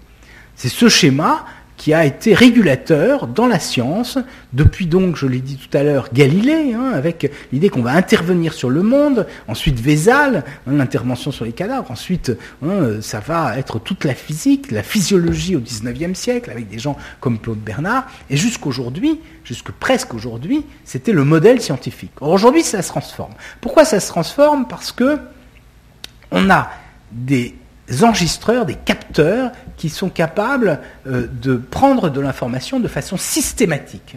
Et ensuite, on va faire euh, des tests, des évaluations, on va valider des hypothèses directement sur les données.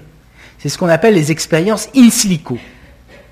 Ça, bien sûr, ça change complètement. Hein, c'est ce qui se produit. Hein, ce qui fait que le, euh, l'expérimentaliste, qui était en blouse blanche hein, à partir de, à partir de, Galilée, parce qu'il pouvait se salir puisqu'il intervenait dans le monde, bah maintenant il redevient en, tenue, euh, en, costume, puisqu'il est juste sur un ordinateur.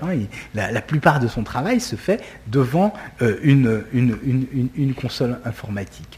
Donc voilà, j'ai essayé de vous dire, ici ce sont quelques exemples de toutes ces transformations qui sont liées à l'intelligence artificielle, et je vous ai montré que pour beaucoup d'entre elles, elles faisaient intervenir des éléments de projection face à la machine, et j'ai essayé de vous montrer aussi que l'intelligence artificielle, c'était une décomposition de l'intelligence et une simulation de certains aspects de l'intelligence, c'est ce qu'on voit ici d'ailleurs, hein, dans tout ce que j'ai présenté ici.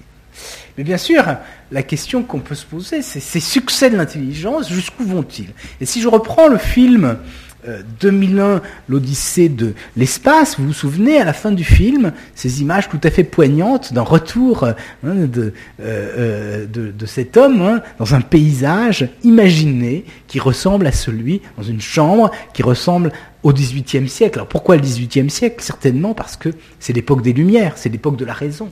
Qui va euh, euh, être toute puissante. Donc, question ouverte. Est-ce que la modernité est une poursuite du projet des Lumières ou est-ce que c'est une mise en cause du projet des Lumières? Et bien sûr, ça va nous conduire à une question importante que j'ai appelée l'IA apocalyptique. Alors ça veut dire quoi hein? Ça veut dire qu'il y a une dimension apocalyptique dans l'intelligence artificielle. Alors non pas dans la réalité, hein, je le dis encore une fois, j'insiste, hein, pour dire non, c'est une réalité tangible, c'est une réalité euh, euh, euh, qui a forgé le monde actuel, mais dans un certain nombre de déclarations. Et pour ça, j'ai pris cette, cette boule. Alors je ne sais pas si vous avez vu ce, ce film très étonnant qui s'appelle Ex Machina. Hein, dans lequel vous avez, hein, vous vous souvenez, hein, à un moment donné, il présente cette sphère comme étant cette espèce de pierre philosophale qui, va donner vie ensuite à, un robot qui va, s'animer. En plus, c'est merveilleux parce qu'il danse. c'est plastiquement extrêmement, et, extrêmement beau. Et alors, cette, cette idée derrière, c'est que c'est une apocalypse en sens étymologique, c'est une révélation. L'intelligence artificielle serait la continuation euh, de l'évolution de la nature, hein, mais bien sûr c'est une évolution de la nature où l'homme n'aurait plus sa place. Hein, où euh, euh, l'homme serait à côté. C'est en ce sens-là, bien sûr, où on sort du projet qui est celui de la raison. Alors, pour donner un exemple, hein, sur très récemment, depuis euh, un peu plus d'un an, il y a un certain nombre de déclarations qui se font euh, dans la presse, dans les médias, hein, euh, de gens extrêmement connus, d'autorités intellectuelles et économiques euh, je n'ose pas dire morale, parce que je ne suis pas certain que ce soit des autorités morales, mais ça, on reviendra là-dessus sur le, sujet, sur l'intelligence artificielle. Et en particulier, hein, vous reconnaissez tous ici Stephen Hawking, qui, euh, euh, en 2014, le 1er mai 2014, va signer une tribune dans le journal Le Télégraphe hein, qui va co-signer avec, des gens très connus. Hein. il va co-signer avec Mark Terkmax, qui est un, un, physicien du MIT, mais surtout avec un prix Nobel de physique du MIT. Hein, on se demande d'ailleurs quelles compétences ils ont en intelligence artificielle pour pouvoir signer des articles sur l'intelligence artificielle. Et puis avec, alors Stuart Russell, qui lui, oui, est un spécialiste d'intelligence artificielle. Et qu'est-ce qu'ils disent dans cette, dans cette tribune? Ils disent, attention, hein, le progrès des big data va transformer le monde. Hein, il donne des exemples comme la voiture Google que j'ai mentionné tout à l'heure, comme Siri qui fait de la reconnaissance de la parole, comme Watson qui est l'ordinateur dont j'ai parlé tout, euh, euh, tout à, l'heure.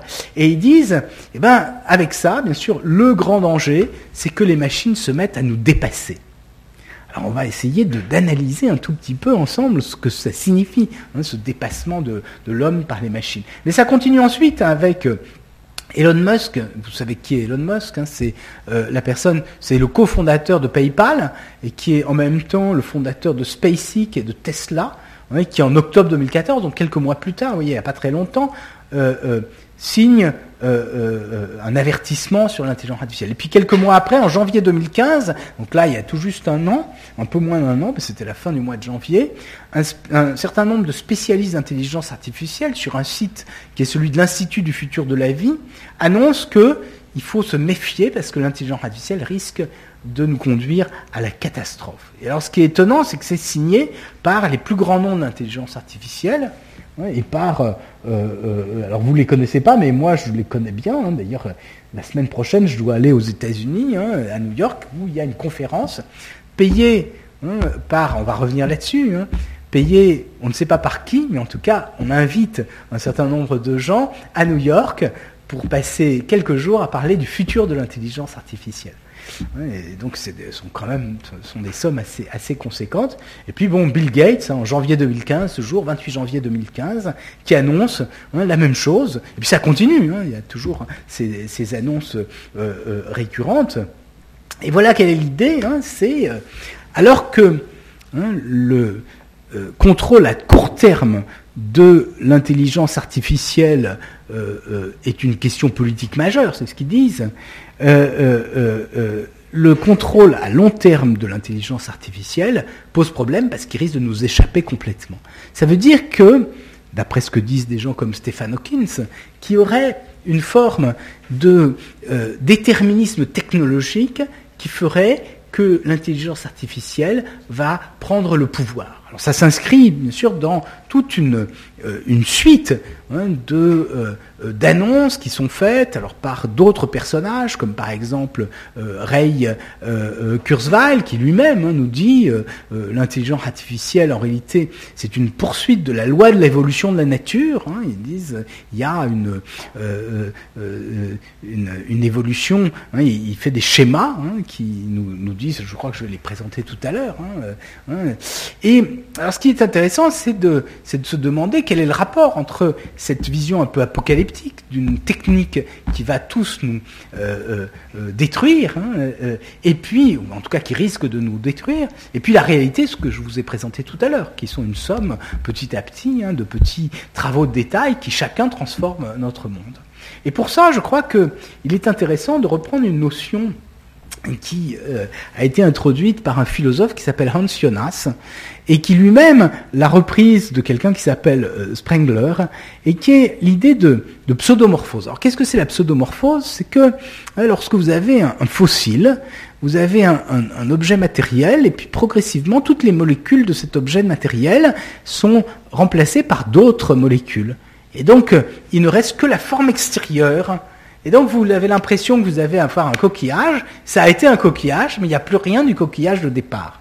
Eh bien, on peut dire que, d'une certaine façon, dans euh, euh, l'intelligence artificielle telle qu'elle nous est présentée par des gens comme Hawkins, eh bien, vous avez la même chose qu'une euh, pseudomorphose de l'intelligence artificielle que je vous ai présentée tout à l'heure. C'est-à-dire que là où vous aviez des réalisations technologiques qui chaque fois étaient confrontées à des données expérimentales qui avaient un aspect pragmatique et qui permettaient de faire des progrès considérables, et eh bien vous avez tout d'un coup quelque chose qui a le même nom, qui correspond à l'idée aussi qu'une machine va pouvoir essayer de simuler des comportements intelligents, mais simplement l'idée c'est que tout d'un coup c'est la machine qui, qui, prend le pouvoir, alors que ça n'a jamais été euh, euh, ce qui se produisait au, au, départ. Alors je vais pour... Euh, et c'est cette idée, vous voyez, qui a hein, cette notion de, singularité qui est employée par par des gens qui sont des, tenants de l'intelligence artificielle forte ou générale, hein, ou qui est euh, euh, employé par Ray Kurzweil, c'est l'idée que euh, vous avez une progression exponentielle du rythme de calcul des machines avec le temps. Et c'est effectivement une loi qui se vérifie depuis 1964, même plus ancien, depuis 1959. Hein, et on sait que la, densité des composants électroniques double à peu près tous les 18 mois. C'est plus ou moins vrai, hein, mais cette, cette loi se vérifie. cette loi qui est totalement empirique, qui pourrait s'arrêter, ces gens-là disent euh, c'est une loi générale, c'est une loi absolue. C'est une loi non seulement de l'informatique, mais c'est une loi de la nature, c'est une loi de l'évolution.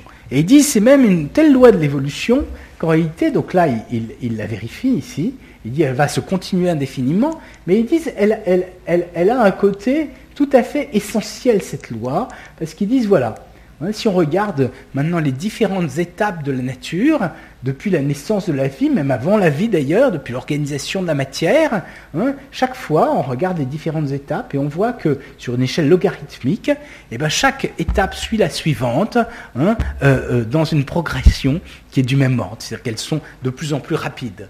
Et le perfectionnement lui-même est, du point de vue de la densité d'information, de plus en plus grand. C'est pour ça qu'il met en lien la vie, les eucaryotes, les reptiles, les primates, hein, les hominidés, hein, l'art, l'agriculture, etc., les ordinateurs. Et puis, bien sûr, qu'est-ce qu'il dit? Il dit, ben, après, qu'est-ce qui se passe? Ben, Les ordinateurs vont devenir beaucoup plus performants que les hommes. Et au fond, l'homme, vous voyez, c'est qu'un petit maillon à l'intérieur de cette chaîne qui naît là. La culture humaine, c'est tout petit. Et il dit, ben, ensuite, qu'est-ce qu'on va avoir? Eh bien, on va avoir euh, euh, un autre maillon dans lequel on n'a plus besoin de l'homme ce sont les réalisations de l'homme, mais au fond, cette enveloppe va être jetée. Alors, il y a des gens pessimistes, bien sûr, qui se disent l'homme va disparaître, et puis lui, il est plus optimiste que ça. Il dit, non, l'homme ne va pas disparaître, enfin Kurzweil, il dit, euh, euh, euh, son esprit va pouvoir se réincarner dans une machine. Plus exactement, il dit, on va pouvoir télécharger notre esprit dans les machines, puisqu'elles vont être plus intelligentes que nous, elles vont être plus rapides, elles auront une conscience, et donc on, notera, on, mettra notre esprit sur une machine. Alors bien sûr, le problème, c'est qu'on va, vivre comme des esprits. Alors, il y a un, milliardaire russe qui, a, qui s'est dit, ben, on, va, on va pour ça. Donc il a calculé que ça se produira en 2045. Alors ça, lui pose un problème d'ailleurs parce que euh, euh, lui-même, il est né en 1948. Donc 2045, il sera quand même un peu âgé. Et alors, il se dit, est-ce qu'il faudrait que je vive jusque-là? Et donc, il a euh, euh, euh, essayé de développer tout un tas de techniques pour nous faire vivre plus longtemps, et pour lui vivre plus longtemps, au moins jusqu'à cet âge-là. Et vous pouvez, si vous le souhaitez, sur le web, donc vous faites Ray and Terry, When Science Meets Nutrition, et donc vous pouvez acheter, il y a des pilules d'extraits végétaux qui vous permettent théoriquement de vivre beaucoup plus longtemps. Il a l'air convaincu parce que un certain nombre de gens qui le connaissent m'ont dit qu'il en prenait 50 à 70 pilules par jour.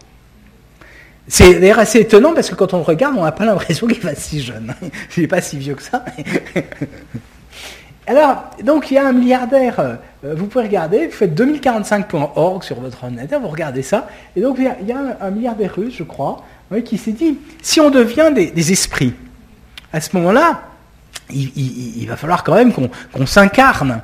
Et donc l'idée, c'est de prendre des, corps physiques, des robots physiques, sur lesquels vous allez pouvoir, euh, que vous allez pouvoir télé, télécommander par votre esprit. Hein, c'est-à-dire que vous allez vous réincarner dans un robot physique. Et donc il vend déjà des avatars hein, qui seront euh, hein, votre, votre propre corps. Et je suppose que vous, en tant que spécialiste de la mode, vous aurez habillé ces, ces avatars pour le, pour, le, pour le futur. Donc vous voyez ici, vous avez même ici le bouton d'immortalité. On, on, peut, on peut, vous voyez, click this button to start the development of your Personalized Immortal Avatar. Donc vous pouvez vous-même peut-être vous amuser à, essayer de, de concevoir. Oui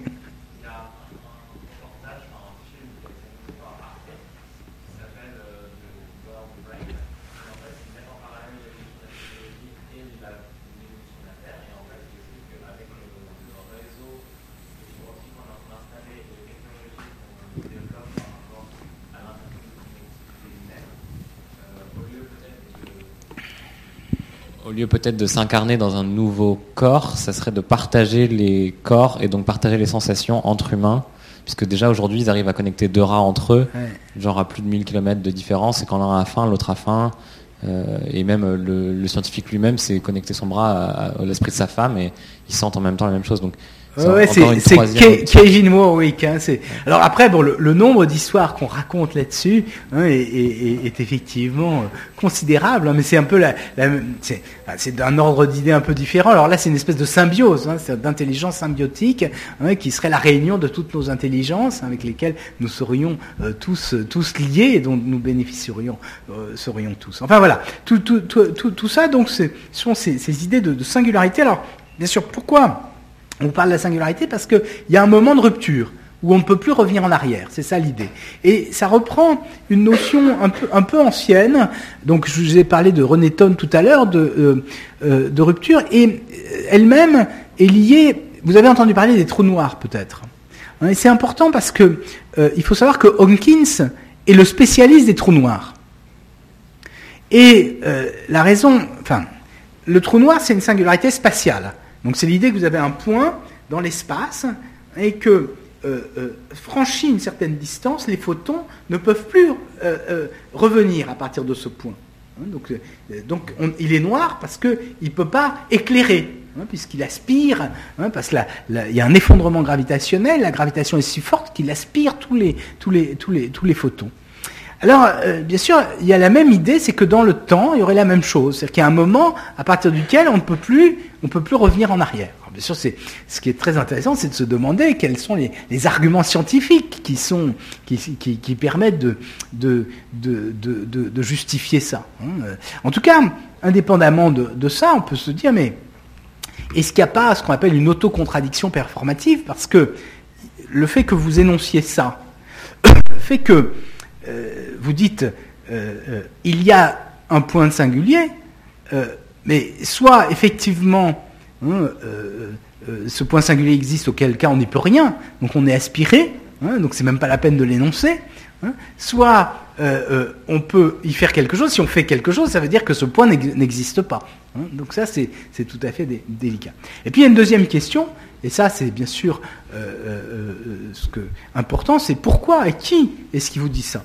Et ce qui est très étonnant, c'est que toutes ces annonces sont faites par des leaders des plus gros groupes industriels mondiaux.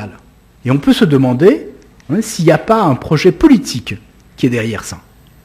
Ce qui est très intéressant, c'est que euh, euh, euh, il y a depuis un certain temps, avec les grandes sociétés, la volonté d'assumer ce qui relevait des prérogatives régaliennes des États, hein, comme battre monnaie, comme s'occuper de la santé, s'occuper de l'éducation, s'occuper du cadastre, etc. Les grosses sociétés prétendent être capables d'assumer toutes ces fonctions-là elles-mêmes.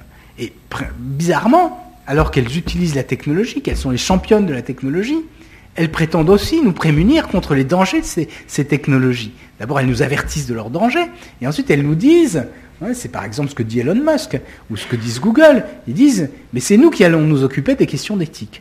Alors ça, c'est extraordinaire, parce qu'on peut s'inquiéter de ça. On se dit, mais pourquoi C'est quand même, c'est le pompier pyromane. C'est-à-dire que c'est elles qui sont responsables de tout ça. Et en plus de ça, elles nous disent, mais l'autorité morale, ça va être nous bientôt. Alors là, bien sûr, on, se prend un tout petit peu à trembler.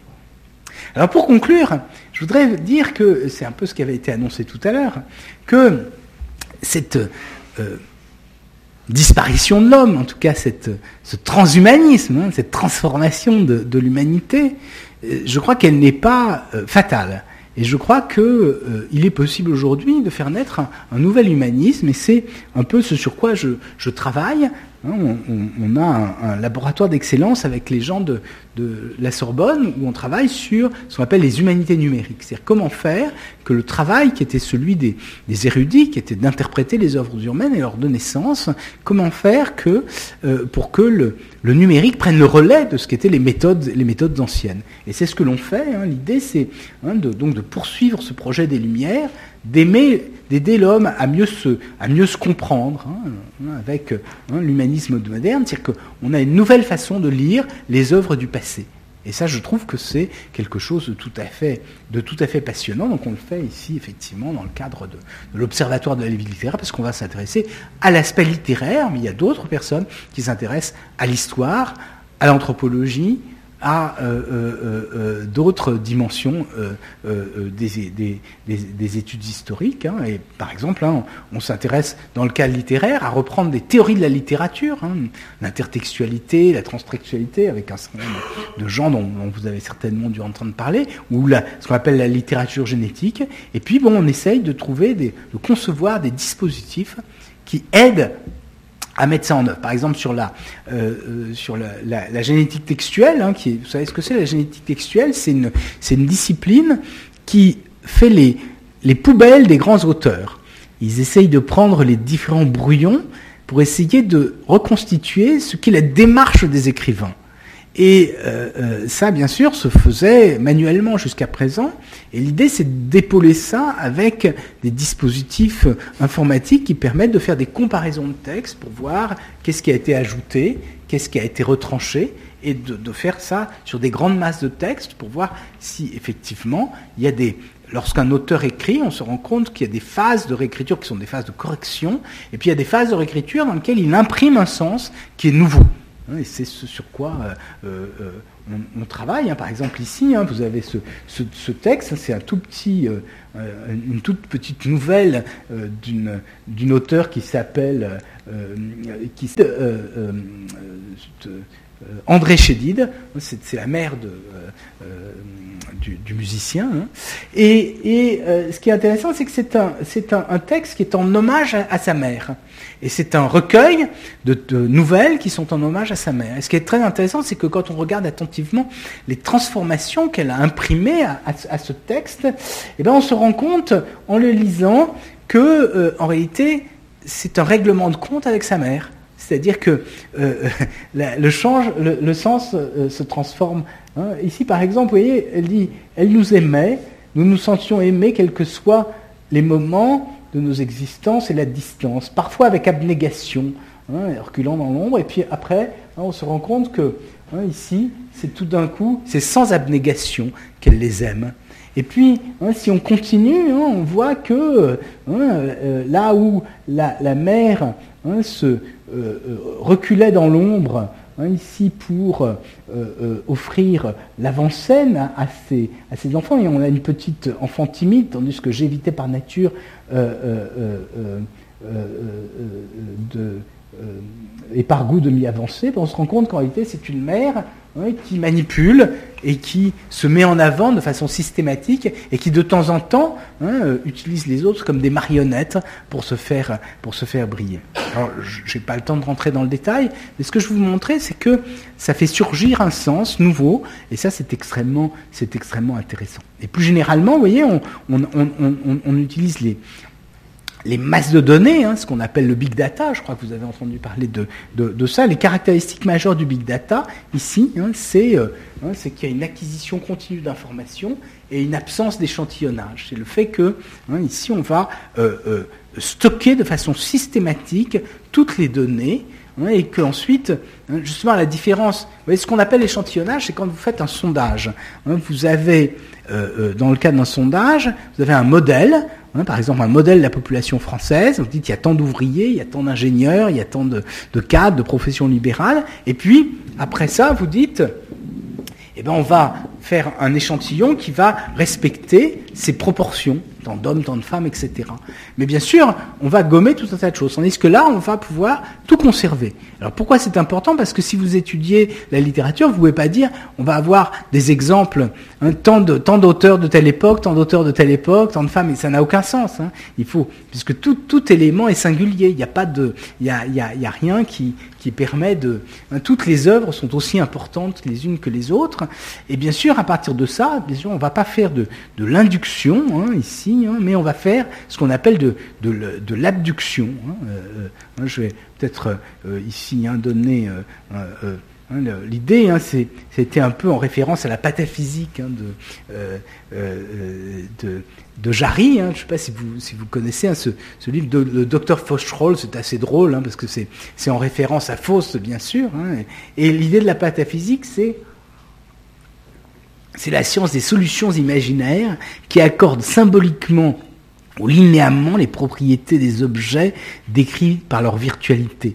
c'est justement Hein, pas seulement faire de l'induction, c'est-à-dire essayer de trouver des lois générales, mais essayer au contraire hein, de trouver des hypothèses de travail qui sont assez nouvelles et qui s'accordent bien sûr avec un certain nombre d'aspects qui sont ceux de la, de, la, de la réalité. Et donc je crois, bon bien sûr, c'est tous ces défis qui me semblent particulièrement stimulants pour, euh, pour l'avenir. Puis je voudrais terminer ici hein, en disant que euh, dans un ouvrage écrit en, 1991 qui s'appelle Du lisible au visible, Ivan Illich, dont vous avez peut-être entendu parler, euh, euh, euh, écrit ce qu'est la méthode enseignée par Hugues de Saint-Victor. Et c'est une méthode très étonnante. Au XIIe siècle, Hugues de Saint-Victor transforme la lecture. Jusque-là, la lecture était, était, était orale parce que les mots étaient collés les uns aux autres et que pour essayer de comprendre, il fallait verbaliser, il fallait oraliser. Donc c'était une lecture murmurante et qui de ce fait était assez lente. Et en introduisant des marques d'oralité dans le texte, il a ralenti la lecture et en même temps, il a permis de lire sans avoir à parler. Et quand on lisait sans avoir à parler, et bien à ce moment-là, on n'était pas plus, plus besoin euh, d'avoir la langue, et donc de ce fait, on accélérait la lecture. Bizarrement, hein, par ces, signes supplémentaires, il permettait d'aller plus vite dans la lecture du texte. Et ça a certainement changé beaucoup dans l'histoire intellectuelle euh, euh, de ce siècle. Vous voyez que c'est avant l'invention de l'imprimerie. Alors il se trouve que euh, au moment où on a inauguré la, tour Jussieu, vous vous souvenez que la tour Jussieu, après les travaux de désamiantage, a été complètement vidée, et puis on l'a réinaugurée il y a quelques années. Et à ce moment-là, la ministre, qui avait dû faire préparer son discours par quelqu'un qui était très savant, a rappelé que Jussieu se trouvait à côté de l'abbaye de Saint-Victor. Tout d'un coup, ça a fait tilt. Je me suis souvenu, je ne sais pas pourquoi, je n'avais jamais fait le, rapport entre Hugues de Saint-Victor et, l'abbaye de Saint-Victor. Et donc, j'ai fait des recherches je me suis rendu compte que, effectivement, hein, Hugues de Saint-Victor a fait ses recherches, ses travaux, exactement à Jussieu. Et donc, euh, je suis tout à fait enthousiasmé à l'idée que euh, quelques centaines d'années plus tard, 800 hein, euh, ans plus tard, hein, on puisse essayer de, reprendre avec les technologies modernes une idée qui était déjà la sienne, c'est effectivement de changer l'équipement intellectuel avec, les technologies modernes, changer l'interprétation, changer les, humanités. Hein. donc ce qui se fait à la fin du Moyen Âge, qui est certainement hein, le, moment où on va sortir hein, de euh, euh, euh, l'époque ancienne pour rentrer dans la, dans la modernité, ben, je crois qu'on peut faire la même chose aujourd'hui avec l'informatique et avec l'intelligence artificielle.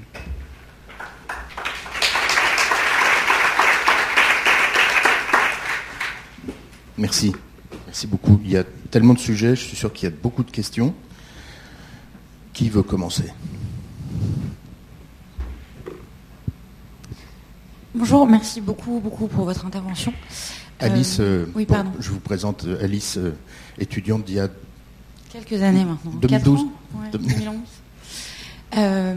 qui se fait un plaisir de revenir d'ailleurs. J'ai beaucoup, beaucoup aimé votre approche liée au film, euh, et votre approche, notamment de, dire que euh, les, les réalisateurs allaient au contact des chercheurs pour euh, développer leurs idées, Est-ce que selon vous, le, le process inverse, en fait, a été vrai aussi, à savoir que certains réalisateurs, de par leur scénario, ont également inspiré les recherches? Alors, c'est vrai pour le meilleur et pour le pire. Euh, c'est vrai pour le meilleur parce qu'aux États-Unis, plus d'ailleurs aux États-Unis qu'en France, euh, les spécialistes d'intelligence artificielle, euh, comme les scientifiques en général, sont baignés par la culture de la science-fiction.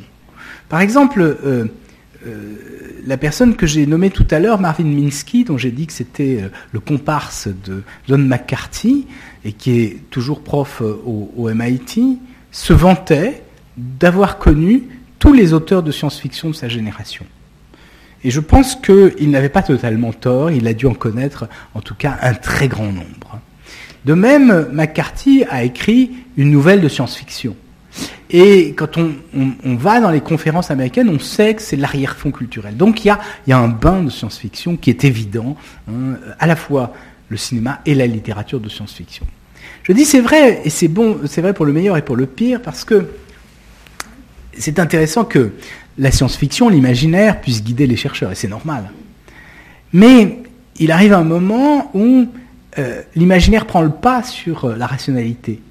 Et ce que j'ai évoqué sur la singularité technologique, je n'ai pas eu le temps de le dire, mais en réalité, c'est d'abord un scénario de science-fiction. Très tôt, euh, dans les années 50, à partir du moment où on réalise les premiers ordinateurs, les gens d'abord se rendent compte que la technologie évolue très rapidement. Et von Neumann dit elle évolue de façon exponentielle, hein, ce qui donne d'ailleurs prise hein, aux, lois euh, dites de Moore euh, euh, ultérieures. Mais aussi, un certain nombre de gens se disent qu'est-ce qui va se passer avec des machines ultra intelligentes, comme celles que nous sommes en train de, de développer? Et quelques personne commence à écrire des scénarios de science-fiction. Et puis ensuite, un peu plus tard, dans les années 70, il y a quelqu'un qui s'appelle Werner Winge, qui est un, écrivain euh, de science-fiction qui en même temps est professeur de mathématiques et d'informatique, et qui raconte ses affaires de singularité. Mais il le raconte dans l'ordre de l'imaginaire. Et ensuite, ça va être repris par euh, Ray Kurzweil, qui lui n'établit plus de frontières entre la science-fiction et la réalité technologique. Et il dit, moi je suis scientifique, et il se présente comme scientifique, comme génie de la science. Hein, d'ailleurs, il dit que Clinton l'a décoré de la médaille de je ne sais quoi.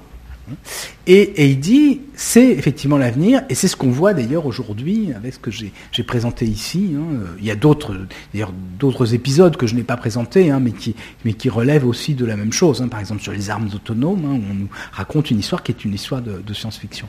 Donc, euh, pour vous répondre, oui, mais euh, avec tous les risques que ça peut comporter. Merci. Est-ce qu'on résume bien votre pensée en disant que vous êtes un sceptique? Non, pas du tout. Au contraire, non, simplement, je, pense que on, nous raconte des, histoires qui n'ont aucune réalité. Et donc, il nous convient, il convient en tant que scientifique, je crois, de dire ce qui est vrai. Mais en même temps, je suis pas sceptique puisque je suis assez enthousiaste, c'est ce que j'essaye de montrer. C'est-à-dire que je trouve qu'il y, a beaucoup de possibilités qui s'ouvrent. Mais justement, il faut regarder ce qui, existe vraiment, pas, des falaises. Ces, histoires qu'on nous raconte, il faut se demander, mais pourquoi les gens nous les racontent? Et moi, ce que je crois, c'est qu'il y a vraiment un projet inquiétant qui est derrière. Et on ne peut pas prendre pour argent comptant ce que des gens qui ont cette puissance économique et qui commencent à avoir cette puissance politique que sont les leaders des grands groupes industriels aujourd'hui nous racontent. Je crois qu'il faut quand même être un tout petit peu euh, euh, suspicieux derrière euh, ce qu'ils annoncent. Surtout si, rien ne le, fonde. Hein, quand je dis rien ne le fonde, la loi de Moore, on a de sérieuses euh, on a de sérieux doutes sur la possibilité de continuer la loi de Moore. D'ailleurs, elle n'existe. Elle, Aujourd'hui, on est vraiment aux limites de la loi de Moore. Hein, c'est lié euh, au fait que le nombre, j'ai dit, le nombre de composants augmente de façon exponentielle. Le problème, c'est que ça, ça, allait sur les technologies actuelles jusqu'à un certain point, qui sont la, la limite d'intégration, parce qu'à un moment, c'est des atomes, on ne peut pas aller plus loin. Et donc, on, peut, on pourrait continuer à condition de faire un saut technologique mais on ne peut pas assurer que ce saut technologique va avoir lieu. Or, eux, ce qu'ils disent, c'est que cette évolution exponentielle est une loi de nature et donc que le saut technologique devra avoir lieu pour, pour euh, euh, euh, obéir à la loi de Moore. Je trouve que c'est assez extraordinaire. En tout cas, ça n'a rien de, ça n'a rien de scientifique. Et en plus, ça ne peut pas être, ça ne peut pas être vérifié par, par essence. Donc, je crois qu'au contraire, hein, je, dire, je, fais mon devoir de, de scientifique d'essayer de, d'expliquer ce qui est faux. ce qui est d'assez énigmatique, c'est que Ray Kurzweil est au cœur de Google, enfin c'est le, c'est l'éminence grise de, Google, et que tous les gens de la Silicon Valley euh, pensent à peu près comme ça sur le transhumanisme, la singularité, tout ce que vous. Voilà, ben c'est, bien pour ça qu'il faut se, il faut se demander pourquoi est-ce que toutes ces, sociétés qui sont en train de prendre le pouvoir sur l'ensemble du monde, hein, quand je dis qu'ils assument les prérogatives régaliennes des États, ça veut dire qu'ils sont en train de devenir plus puissants que les États. Il faut savoir que pas plus tard qu'il y a euh, euh, un mois et demi, même pas, le 30 novembre 2015, euh, Madame Vallaud-Belkacem a signé un accord avec Microsoft pour que ce soit les logiciels de Microsoft qui soient utilisés à l'école. La numérisation de l'école, hein, en particulier les logiciels de bureautique, seraient euh, ceux de Microsoft. On se demande vraiment pourquoi. Hein. On nous a appris pendant tant d'années qu'il fallait utiliser des logiciels libres,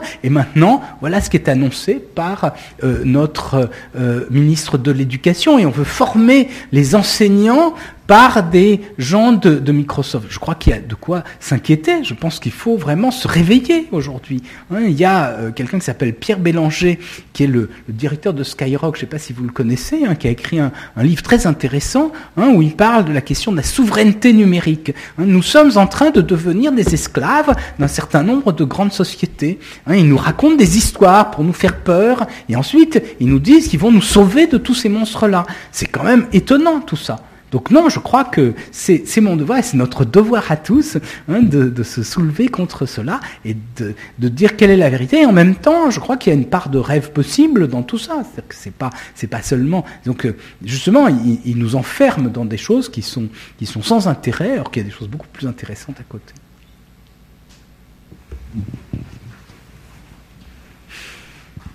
Vous nous avez présenté donc les, mutations de l'intelligence artificielle et ce risque sur le long terme donc euh, que l'intelligence artificielle prenne le pouvoir, donc avec un point de vue scientifique. Et ma question est est-ce que l'homme dans l'histoire, est-ce que dans, les études, je ne sais pas, qui, qui ont peut-être été faites, est-ce que l'homme va toujours avoir envie d'accompagner cette intelligence artificielle? Parce que vous avez mis en valeur les relations de, l'homme vers l'intelligence artificielle et en quoi la machine, effectivement, peut être l'égale de l'homme. Et, toujours plus de progrès, toujours plus de technologie. Mais est-ce que l'homme aura toujours envie de l'accompagner? Ou bien est-ce qu'à un moment, il y aurait, euh, je ne sais pas, des avancines qui diraient qu'il y aurait des moments de rupture ou justement il y aurait une forme de, rejet de cet accompagnement euh, sans fin? Et vous voulez vous demander si tout d'un coup la machine ne va pas continuer toute seule sans l'homme. Non, mais que, l'homme euh, produirait une, comment dire, une réaction de rejet ah, vers tout, cet environnement qui, serait sans fin, sans fin. Bien euh. sûr, oui, bien sûr. Bien sûr. Mais je, crois que la première chose, c'est de bien comprendre ce que j'ai essayé de vous montrer, c'est que euh, l'intelligence artificielle n'existe pas sans l'homme. C'est-à-dire que ce n'est pas une intelligence autonome. Euh, concepteur, un utilisateur. Donc il y a, deux, il y a quand même deux types. Il y a les concepteurs de l'intelligence artificielle et les utilisateurs. C'est le point de vue de l'utilisateur. Est-ce que l'utilisateur aura toujours envie, en, prospective, d'aller toujours plus loin? Je voulais dire, le, premier aspect, c'est que si la machine est intelligente, c'est que nous, nous la concevons comme intelligente. Quand vous regardez le test de Turing, hein, euh, c'est au regard de l'interrogateur que euh, euh, la machine peut être intelligente. Ça, c'est la première chose. La deuxième chose, c'est qu'effectivement, il se peut très bien euh, que euh, ce qui, à un moment donné, fascine, ce qui, euh, dans le quotidien, rend un certain nombre de services, fasse en même temps l'objet d'un rejet. C'est qu'on voudrait retrouver quelque chose de, plus, authentique hein, que, l'intelligence artificielle. Ça, certainement, bien sûr. Hein, là, là, j'ai pas de, doute là-dessus. Mais en même temps, on est quand même dans un monde où certes, même si on veut retrouver euh, la nature à un certain moment, tout ce que vous faites, lorsque vous prenez votre carte bleue pour payer, lorsque vous prenez votre passe Navigo pour pour vous déplacer, hein, lorsque vous prenez votre voiture, lorsque vous allez dans votre chez vous hein, et que vous passez l'aspirateur, l'intelligence artificielle se trouve très présente un peu partout, hein, parce que cette technologie nous, baigne. C'est un monde dans lequel euh, nous vivons et dont nous sommes totalement dépendants. Hein. donc que l'on se préserve à certains moments des, zones, des moments de, sortie, oui, mais, je crois que, en tout cas, pendant un certain nombre d'années, on aura du mal à, même s'il y a une, euh, exaspération, hein, et, exaspération qu'on ressent tous, je pense que c'est quand même très très présent. On pourrait rester longtemps. On va vous remercier beaucoup d'avoir partagé vos idées avec nous et on va travailler dessus pendant quelques semaines, je pense, ou plus, encore. Merci beaucoup.